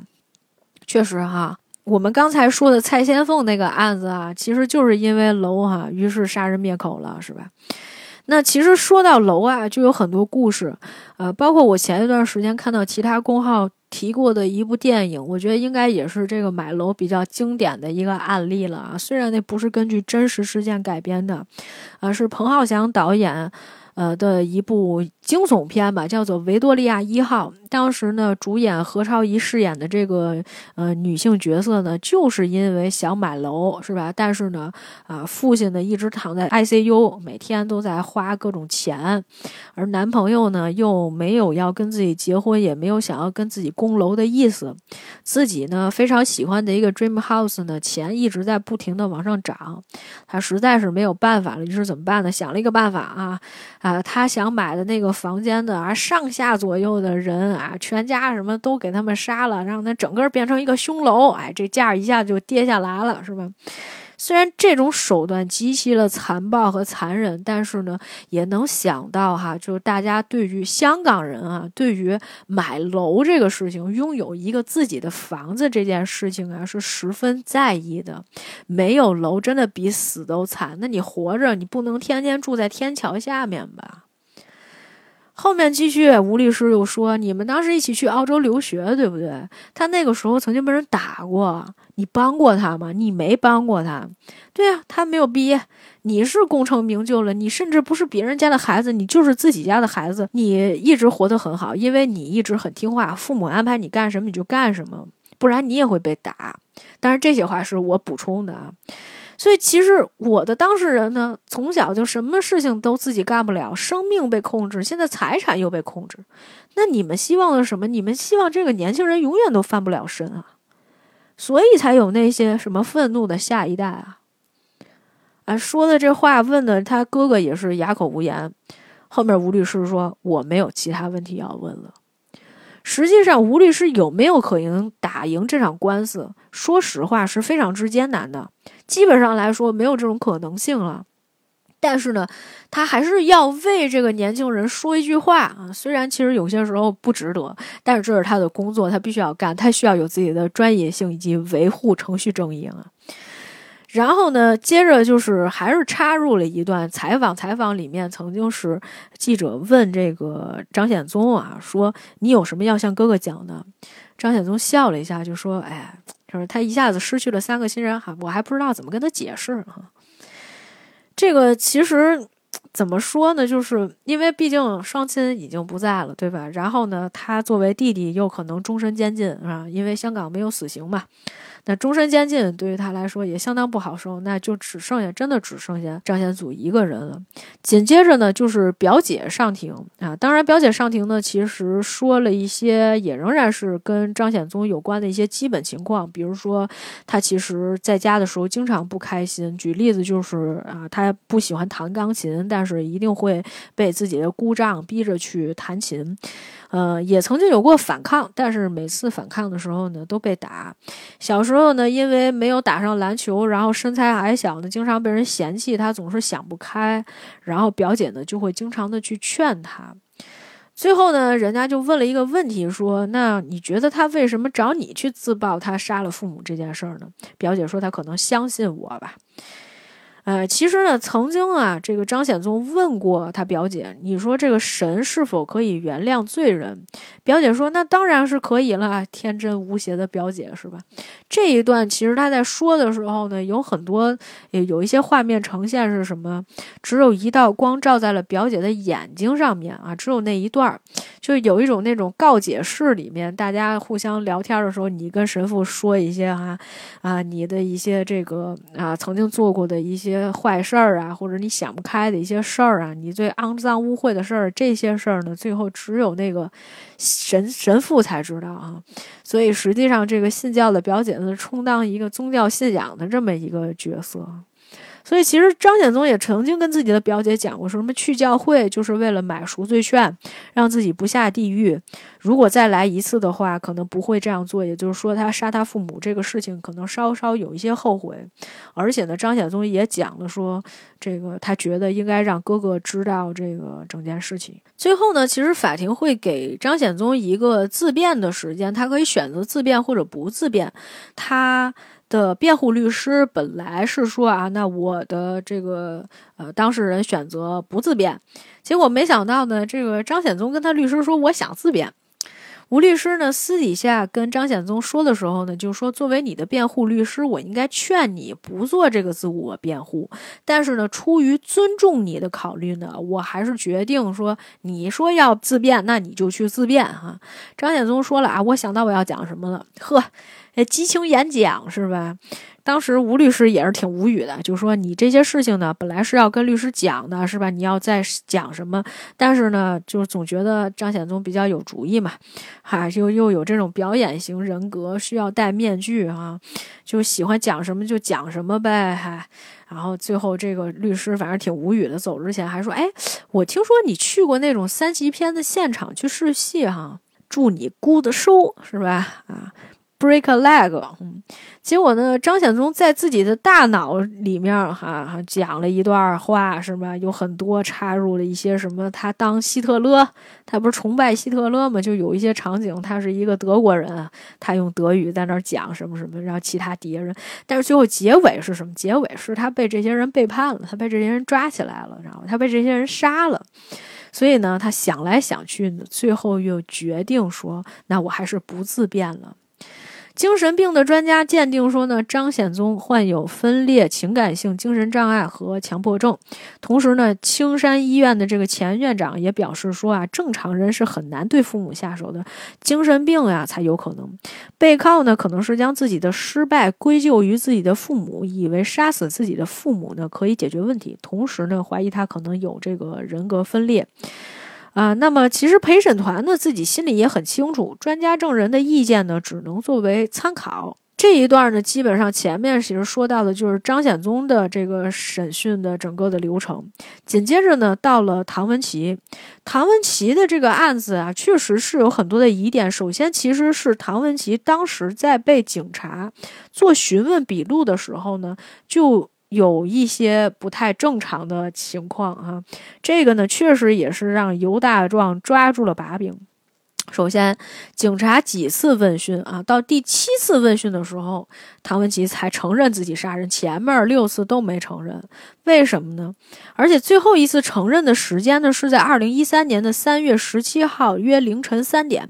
这个时间呢，是十五号的时候，唐文琪才被抓的。所以，相当于四十一个小时的时间，又不给他睡，又不给他吃，而且警察存在逼供的情况啊，甚至是曾经打过证人。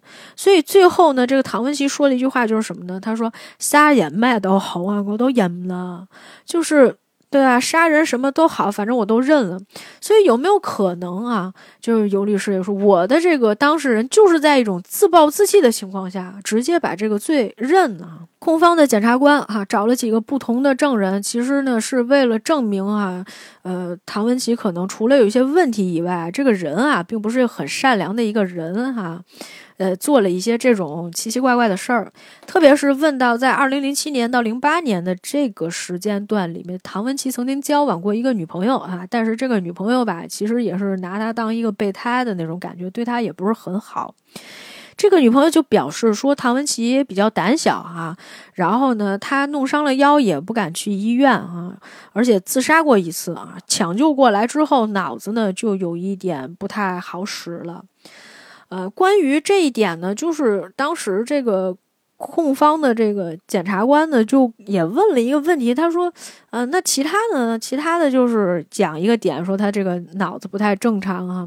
说有一次我好像是跟他分手了，分手之后他想去我们家求和好，他就站在我们家门前啊，一直都不走，然后呢。”嗯，结果就是想憋尿嘛，没有憋住，然后直接就尿裤子里面了啊！人还是比较执着的。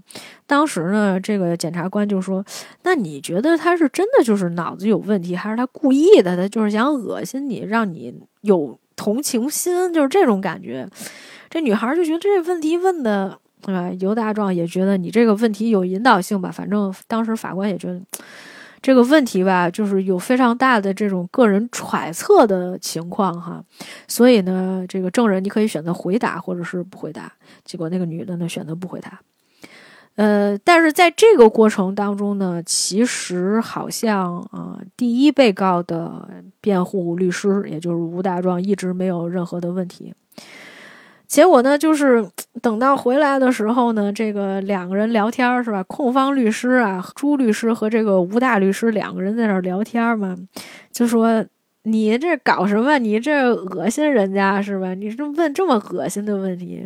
控方律师就说我不问恶心问题，那些人都被灌了迷幻汤了，就指了一下陪审团的那个席位哈。其实那个时候，平时陪审团已经不在了。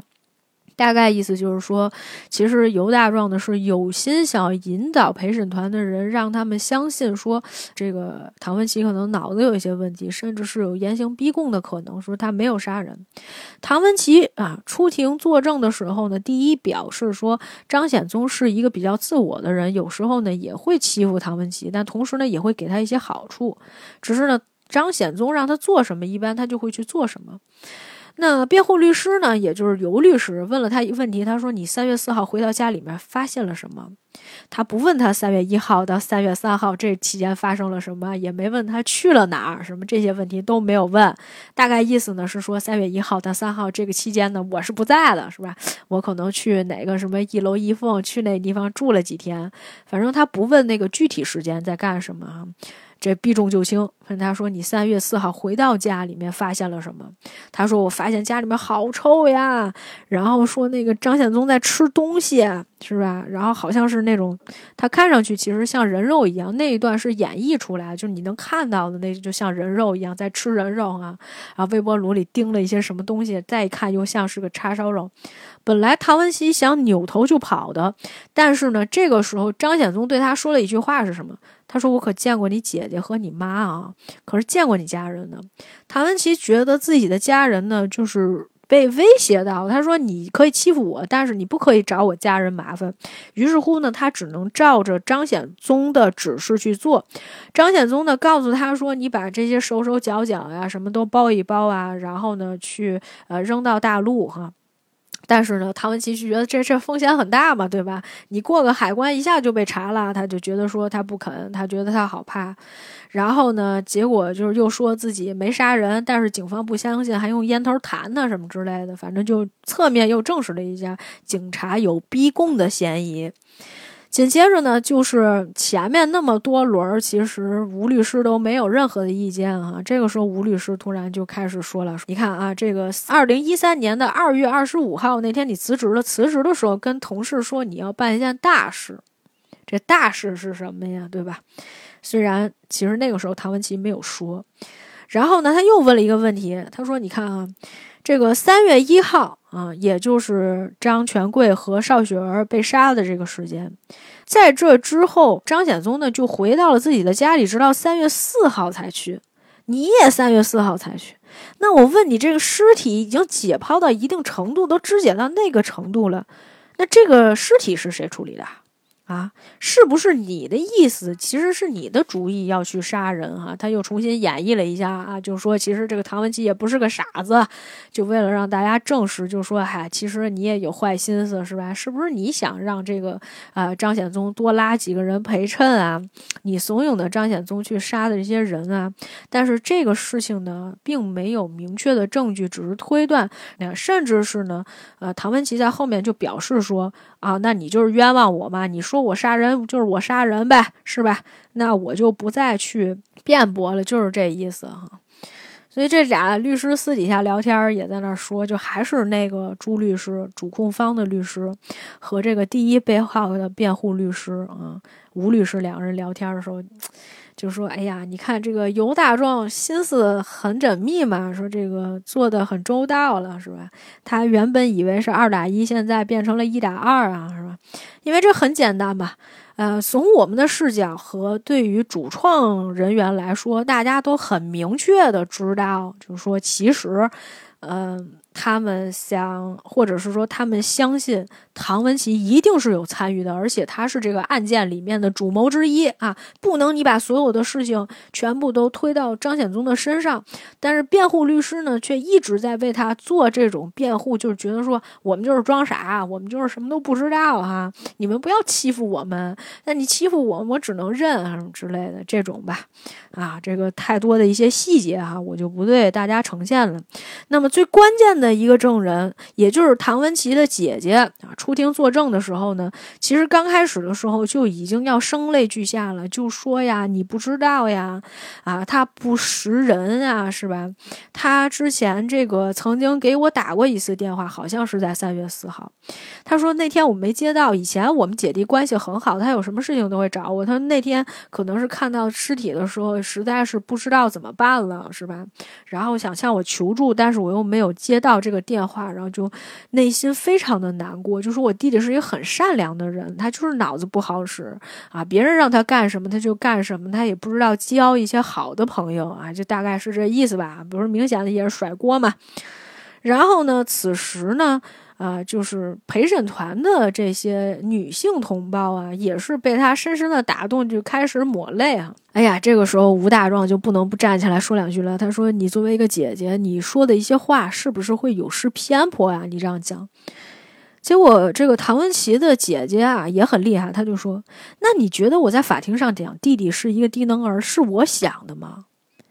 啊，不是像我这样啊，特别有理有据的啊，啊，而是那种哭诉的，就说：“哎呀，你看啊，快到母亲节了，说每年我们大节的时候都一起做蛋糕啊，但是这两年我都跟妈妈讲说啊，唐文琪出去工作了，因为刚好嘛，二零一三到一五年，这不是关了两年了嘛，确实是一直都没回家看妈妈，说他工作忙啊，他说我后面我真的不知道要怎么去跟我妈妈解释这件事情啊，然后就开始在那儿哭啊。”基本上呢，这个出庭作证的这个时间段呢，就已经快要结束了哈。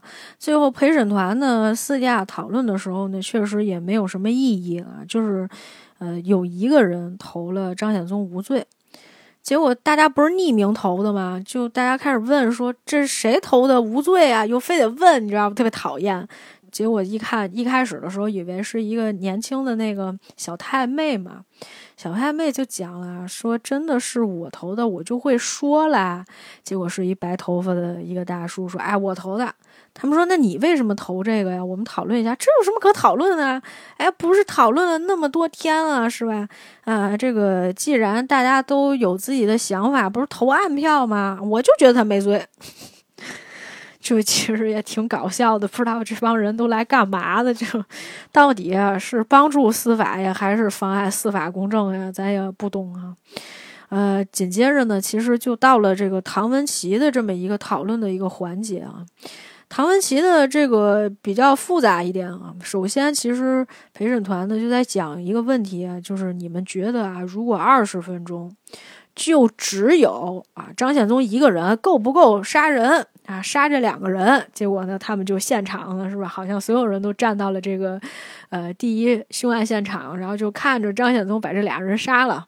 于是乎就就决定说，嗯，这个时间是够的，时间是够的。所以呢，他们也在想说，要不要给唐文琪一个机会，是吧？改过自新，而且就说，你看他这个智商嘛，才八十多啊，人家专家也讲了哈，他这个智商是不可能完成一个这么复杂的一个杀人计划的。但是呢，就还是那个小太妹，他就说了，他说美国有一个连环杀人犯叫做 a l t i s t o o i q 只有七十五，但是呢，犯过一百多宗谋杀案。哎呀，就是反正大家说什么的都有啊。当然了，还有一个女生，因为第一次参与这种陪审团的意见嘛，就觉得说，哎呀，我觉得她妈妈好惨呀。可是呢，那个年轻学者嘛，不是讲嘛。说觉得惨是一回事，觉得是不是杀人呢，可能是另外一件事。啊，他也纠正大家说，其实重点呢不是有罪还是没罪，是我们是否是经过思考的，还是说我们的主观感情和个人喜恶来判断说到底他是有罪还是没罪？就是你到底是讲法律。还是讲你的这个什么公正，还是讲你的人性？你到底是从哪个角度去考虑的？这个最后你怎么来判定这是不是一个谋杀案？所以就是大家其实就说，哎呀，行算了，就这样吧，投吧，投吧，想怎么投怎么投吧，不是这意思吗？结果这个时候呢，就有一个师奶，是吧？他不是刚开始的时候，他说我是一个老师嘛，他说我其实呃觉得这个呃我没有资格判人这个死罪，是吧？我哪见过这个？我可能杀个鱼都杀不了。但是呢，我请大家来在投票之前仔细再想一个问题啊。唐文琪是不是这么简单？张显宗是一定要杀人的，就甭管他是说他要自杀，他要这个找父母是吧报仇，或者是说他杀了父母，以为自己的困境就能够解决。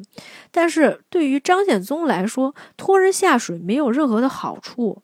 第一呢，这样可能会让他的形象受损，更难减刑，而且这也没什么必要嘛，反正他总他怎么都得死嘛，是吧？所以呢，就是他觉得什么公道自在人心，说大家如果要投票的话，一定要对得起自己。公道自在人心是什么意思？哦，就是在毒舌律师里面啊，这个林凉水是吧？说到最后了，是不是？一段激情演讲啊，跟陪审团的人说说，大家一定要有 common sense 啊，是吧？你一定要用这种叫什么？公道自在人心啊，这是哎，也不是什么平常心，说这个常理什么的，这就叫 common sense 啊，来判断啊，到底这个人是有罪还是没罪。但是呢，这个回到庭上哈，陪审团有了这个不一致的意见啊。张显宗那边呢是八比一啊，还是判他有罪，而唐文琪呢是所有人全部投的唐文琪无罪啊。呃，本来呢是说这个，呃，张显宗呢这个有罪，而且呢是终身监禁，而唐文琪呢好像有一个什么，呃，阻碍什么尸体什么那个那个罪吧？哎呀，你看这个临了临了的了哈，就不能完整的说吗？不能，反正呢就是当时呢就判他了一个一年的这个有期徒刑啊，咱们这叫有期徒刑吧，一年监禁吧。结果呢，这不是被关押了两年嘛？所以呢，实际上呢，这一年呢也就被抵了啊，所以就当庭就可以释放了。然后呢，这个法官啊，当时就说了一番话，他大概意思是想说呢，这个警方啊也要认真的去检讨一下啊，因为这一次里面出现的一个问题嘛，就是对警员啊有一些控诉哈，讲了就是这个你你审讯的时候你不规矩哈。特别是这个对唐文琪这一段，确实是，如果他不承认，那你也没有办法，那就是那但如果说他不承认啊，你也没有证据，实际上你是，呃，没有办法直接把这个人抓回来的，就是或者是说你不可能关押他了，这个证据收集的是不足的，你也没有办法强行执行嘛。所以呢，最后就是已经都散了，就结束了之后嘛。大家纷纷一路嘛都要回家，路上啊什么之类的，就有很多人被媒体啊去呃围观啊，呃，然后就包括这个尤大壮说什么，因为他打赢官司了嘛，是吧？自己的客户呃无罪释放了，这将来自己在帮别人打辩护的这个价格应该又高了，就很高兴哈，就就在那儿说嘛，说那个我们就是为了伸张正义啊，公道自在人心嘛，就在那儿讲，大获全胜。然后呢，这个控方律师说的就是比较中肯的话哈，就是，呃，我忘了他当时说的什么，就大概意思是大家还是要注意一下的，确实是有一些唐文琪应该去承认的一些事情，包括他逻辑啊什么那些，其实有些还是很清楚的。啊，讲了这么一句话哈，反正这个最后人家也无罪释放了嘛，那就是尊重这个陪审团的意见。至于说这个吴大壮怎么去考虑这个问题啊？吴大壮坐上车以后，他的这个女徒弟嘛，就坐在车里面问了他一个问题啊，说那个说师傅，你今天有没有觉得失望啊？当时他说话就是。呃，林海峰这个角色吧，特别有意思，他演也很有意思，就是因为他说话从来不直接说，他都会拐一个弯讲。他讲说，这这个翻译我不知道有没有问题啊，就反正大概意思是说，为他杀人理由而辩护，不知道算是买庄还是买闲，在法庭说一下真话，有时候挺好的，好像学到一些，呃，想到一些，然后又看到了一些东西，哈。哎，反正没输光，有钱赚。哎，他就说了这么一番话。因为其实他刚开始的时候，他说的什么？他说唐文琪，哎，唐文琪演技这么好，是上身了吗？呃，因为其实在这里面，导演有非常明显的倾向哈。啊，它里面其实有这么一个镜头，就是说在这个庭审快要结束的时候，快到唐文琪那一步了嘛。然后呢，这个在上庭之前，曾经呢，就是跟他姐姐有一次会面。这会面的时候，他姐姐就说：“我现在教你，啊，你要说什么？”当时唐文就说：“哎呀，这么多要学的呀，学不动了呀，记不住呀。”但是呢，他在法庭上的表现又非常的好，甚至说是说那种，哎呀。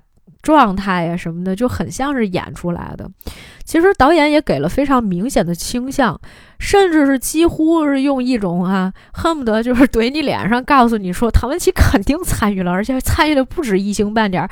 我给你重复了这么多遍，是吧？也不管是在。呃，张显宗的口供里面，还是在这个私底下唐文琪和他姐姐的这些表现当中，包括呃这个吴大壮对于唐文琪的态度，其实都能表现出来，唐文琪绝对不是无辜的，只是对于。为什么？为什么从开场啊就开始提这个无罪推定原则啊？那无非就是讲说你没有直接证据证明唐文琪杀人了哦，啊，这个呃，什么叫疑点利益归于被告人，对吧？所以说，就是如果说你不能完全证明这就是他杀的，跟他有关系，那我们更倾向于就是不要让他做冤狱，哪怕就是说他真杀人了。对吧？也不让他做监狱，万一要是他没杀人呢，是吧？就大概是这个意思吧。呃，反正呢，就是，呃，最后啊，这个记者呢还这个追着唐文琪做了一些什么呃独家采访。哎，反正这个最后结尾的时候呢，实际上这个唐文琪被绑在了一层这个蜘蛛网里面然后，他就呆坐在那里，其实已经表明了导演的一个态度了。而且呢，同时呢，其实记不记得我们在刚开始聊这个的时候，就警察去搜唐文琪的住所的时候呢，曾经翻了一个东西，就说那个会计的那些东西啊，谁记的啊？说那唐文琪记得其实是啊，什么会计那个 level two 啊，是吧？就是非常明细的账目，说这些钱花了多少钱，是啊，怎么花的，买了什么工具，什么肢解啊，什么之类的。当时不是他们其实呃吴大壮在这个呃堂庭上也问了他这个问题，其实就是说，你看那个红色本子上嘛。就有写啊，说你，呃，这个得什么解剖的一些流程啊，什么之类的那些东西，你都都是你写的呀？那就不，你就说明你有杀人的意图，甚至是你有实施的这么一个前面的准备的工作了。他就说啊，没有啊，他说我不识几个字啊，我根本记不住啊，那些东西都是唐显宗让我写的，让我抄的，他写的，他写的让我抄上去。就这都能蒙混过关，就所以就是导演非常明显的倾向，他不是带一个中立的态度去看待这件事情的。但是最后呢，其实在这个呃电影就是快要结束的前面一场戏是什么呢？张显祖啊，张显宗的哥哥啊，到这个狱里面啊去探视他，两个人在那儿打电话。张显宗来了以后，还是要戴着他的面具，吊儿郎当的跟他讲说：“哎，你不知道前日子来了一个老外啊，就在那儿说他们监狱里面发生的一些呃轶事吧。”然后这个时候呢，就是张显祖说了一段话，他就说：“嗯，呃，父母其实有遗嘱，在遗嘱里面留了两个单位给我。”然后张显宗就觉得，哼，我也习惯了。然后对吧？和你张显祖又说了一句：“和你哈，就是给咱俩一人其实留了一个单位。”其实这个时候张显宗是有一些意外的，但是他还是要戴面具嘛。他还是跟他哥哥讲了一些什么话啊，就是那种看上去智者一样的话。呃，结果唐显祖就说：“你好像什么都知道，你没 feel 知道这么多干什么呢？对吧？”所以呢，这哥哥就说啊，我律师建议我取消你遗产执行人的资格，就是相当于把他这两个楼还是要都拿走嘛。结果他这个哥哥最后走之前就跟他说嘛，说你真的觉得自己没做错吗？不过你在监狱里面有大把时间，你可以想清楚。张显宗就说，后悔没意思，改变不了结果的。我想不想的都一样，没必要想，是吧？啊，你但是你说的是对的。真的就是卡住那一两步过不去，就是，嗯，我觉得这就是相当于就是粤语里面嘛，实际上是这么讲的。他说真的是卡住那一那一两步过不去，就是真的就那一口气啊，啊，呃，人为一口气，佛为一炷香嘛。虽然说后面那句话咱这个悟性也不高，没有办法解释，但人为一口气你总懂的吧？对不是？那个天天是吧？上班遇到那些这个每一件公事，你都会说：“哎，气死我了，气死我了，气死我了！我下班，我下班，我下班。哎，这个周日不想上班，不想上班，不想上班是吧？周一要困，我困，我困是吧？啊，晚上这个要睡觉了，不想睡，不想睡，不想睡，什么都一样嘛，对吧？有什么？呃，这个差别呢？最后呢，其实，呃，张显祖看到这个弟弟完全没有悔改的意思，把电话一挂。结果这个张显宗弟开始还笑嘛，就拍玻璃，让他哥说把电话拿起来。他哥站起来走了。最后张显宗才哭出来。这是他唯一一次没有戴面具在自己的哥哥面前，但是其实他知道，在那一瞬间，真正失去三个亲人的并不是他哥哥，而是他自己。因为哥哥其实是一个感觉像是社会精英嘛，虽然没有在这个剧集里面讲说啊哥哥到底是做什么的，但是人家毕了业了，人家有一份正经的工作嘛，啊是吧？他的收入是非常的稳定的，那家里面就这么一个小儿子啊，我智商高啊，我是自负啊，但我运气差嘛，我运气差。那我没有钱，我找不到合适的工作啊，因为我没毕业，我被人欺负。我虽然智商高，但是我有好多事情我不想做，我不想努力，后悔没有意思，改变不到结果嘛。他自己都说了，就是那种自暴自弃的样子。因为家里人也不在乎我，那你们帮不帮我呢？你们不帮我，所以他那个时候他一直就觉得哦无所谓了啊，反正这个房子给你给你吧。那他心里没有那口气吗？他一定有的。那你说爹妈还能正常的对待他吗？他能他跟爹妈去了以后，天天在那儿聊闲天的时候，爹妈想不起来这房子给谁了是吗？不能吧？呃，这故事吧洋洋洒洒，我也不知道怎么回事儿哈。本来是一个。呃，一百三十七分钟时长的电影啊，我们也差不多讲了两个小时，这时间有点过于长了。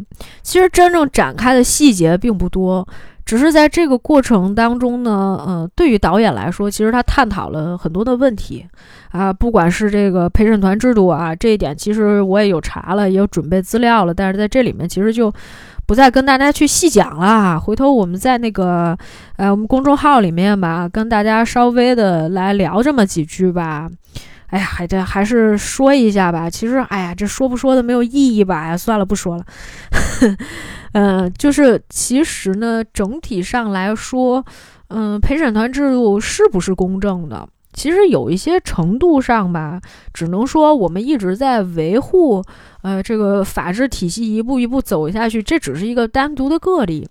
但是我们看到的，除了我们在探讨，呃，法治以外，在探讨这个制度的同时，嗯，其实更多的时候我们还是在思考人性的。虽然呢，其实，呃，我觉得就是有我看了有些人对于这个影片的一些。嗯，视角上面的分析就觉得，哎呀，你看你们就不要讲那些有很多倾向性的话。其实这些话确实是在这个影片上看来没有那么大的意义，甚至是说你讲这个故事是为了什么嘛？对吧？你你到底是为了说你想要去伸张正义，还是说你想要司法公正，是吧？其实现在已经做到程序公正了，只是说你觉得好像就是跟《毒舌大状》里面讲的一样的一个事情，就是刚开始的时候，呃，林良水在那个他那个不是他不是当法官吧？他底下不是有一个桌子嘛？他那个桌子下面他就写了一句“天某眼”嘛，他写了“天没眼啊”。看不到啊，是吧？这个现在作恶的人这么多，为什么不把他们抓起来啊？或者是说，这些人趋炎附势，怎么就没有恶果呢？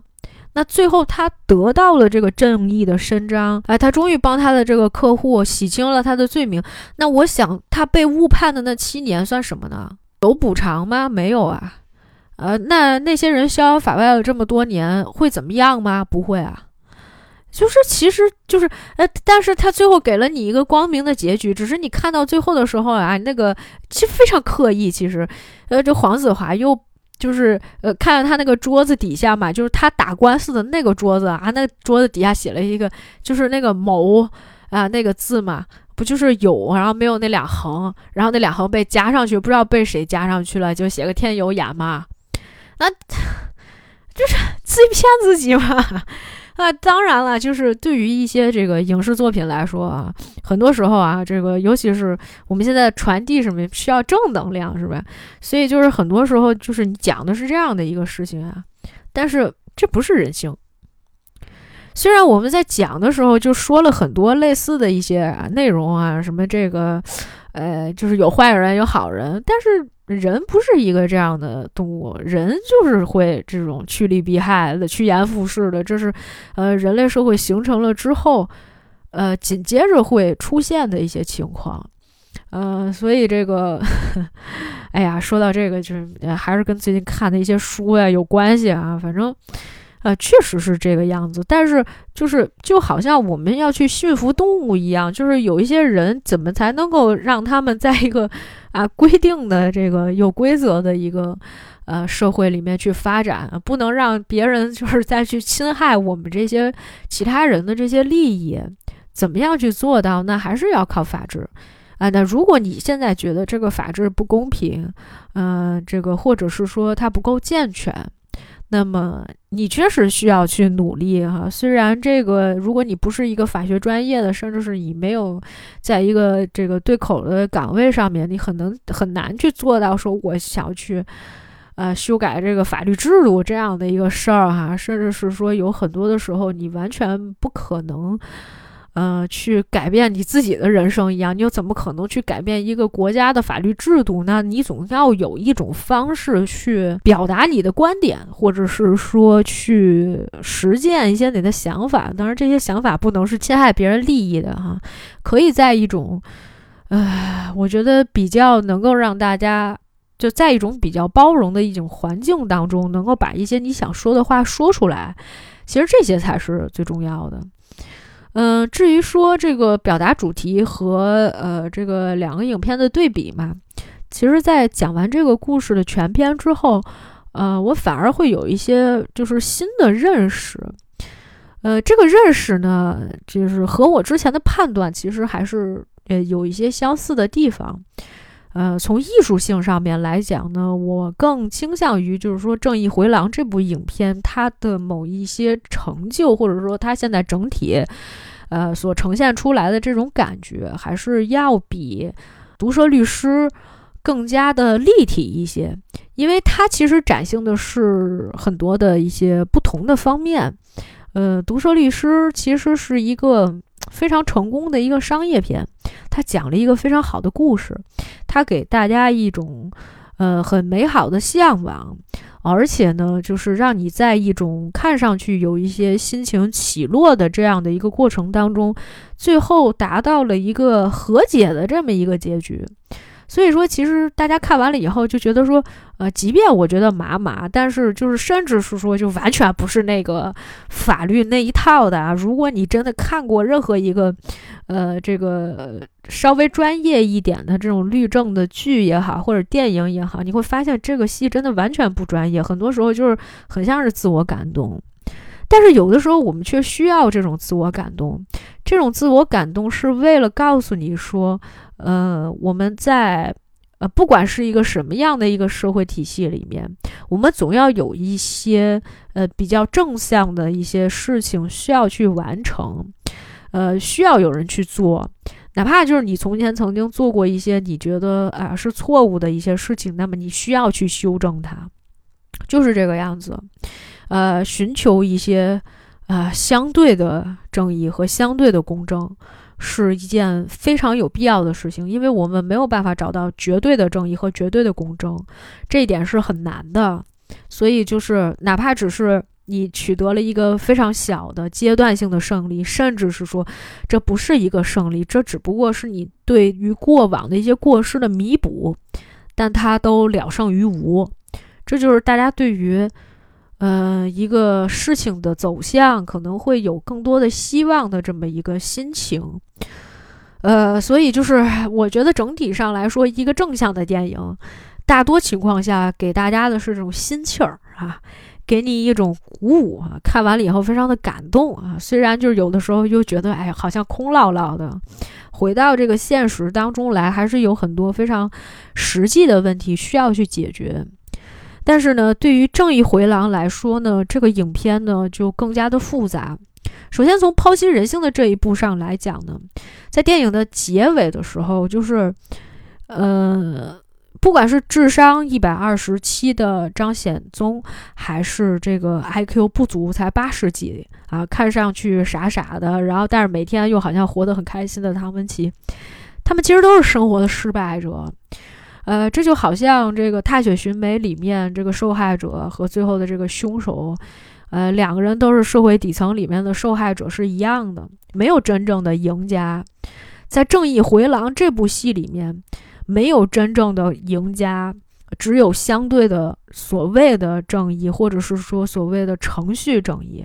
而真正的正义在哪？我们仍旧在这个回廊里面不断的徘徊。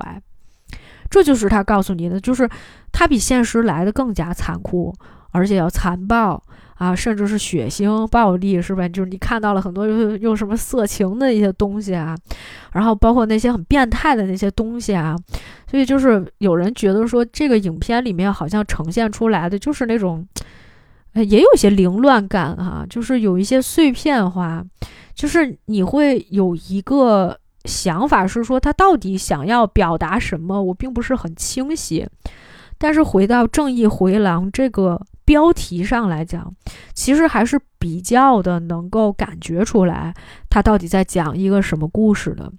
呃，甚至是我我是作为我来讲，就是我作为一个普通观众，对于这个影片的一些理解，就是讲说，你看他把张显宗的视角都给你看过了，是吧？他也跟就是大家去讲了，就我讲的非常诚实，但是最后为什么不做自辩了？因为做自辩显得自己很 low，因为他不是演了一遍吗？内心就说谢谢大家陪我走到这样的一个阶段，但是他后来发现，我其实并不是一个。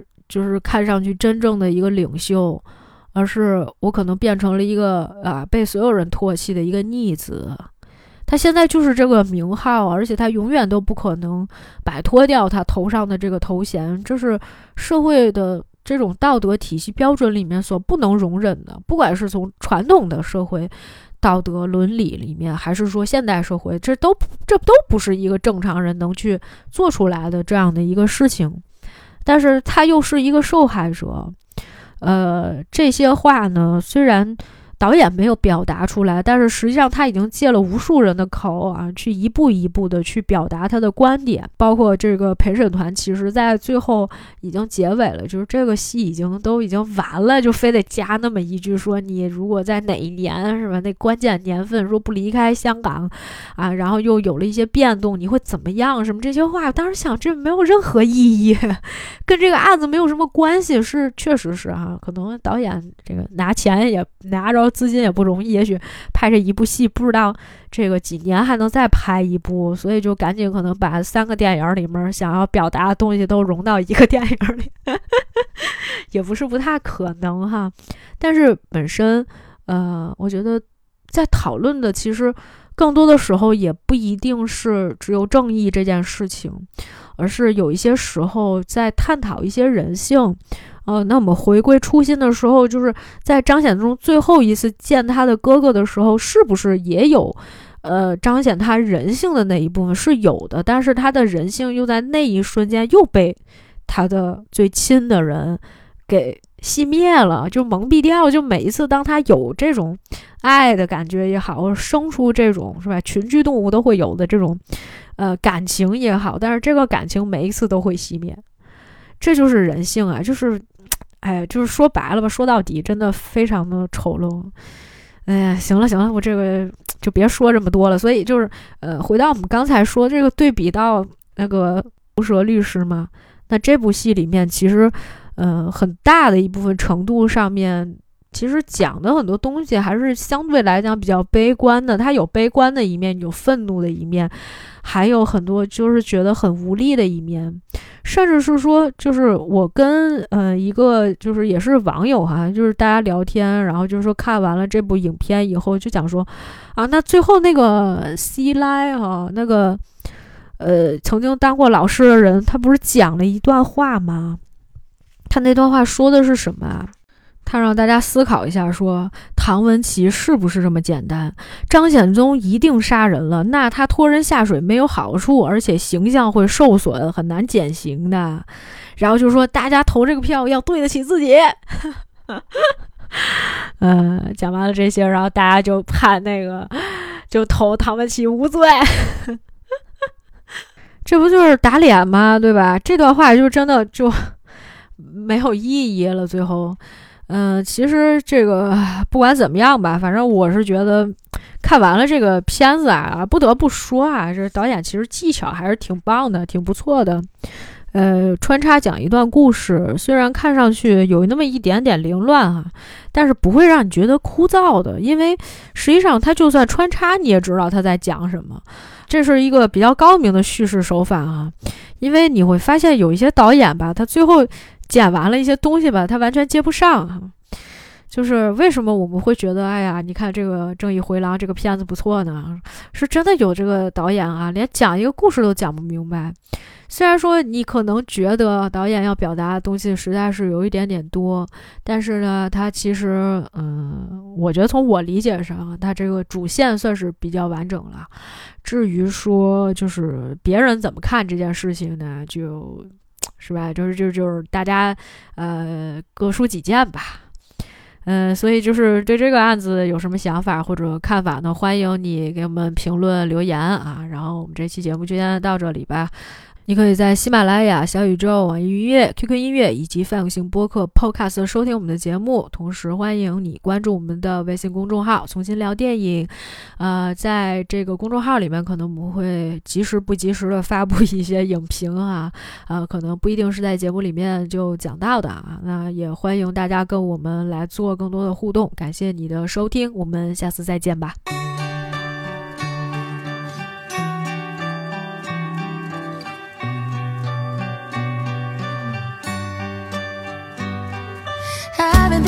You haven't got much sleep.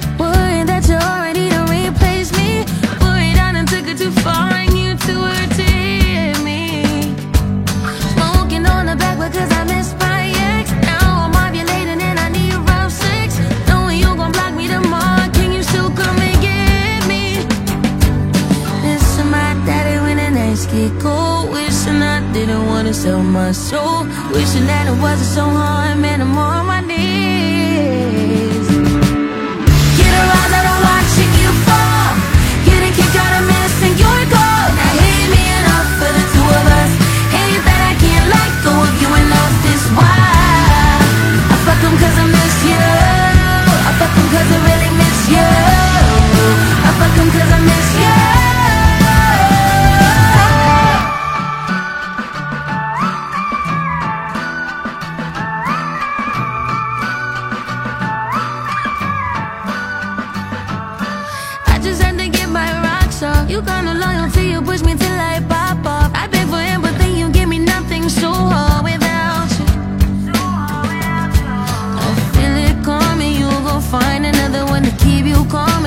you in I wonder, will you call me? Will you hang me out to dry?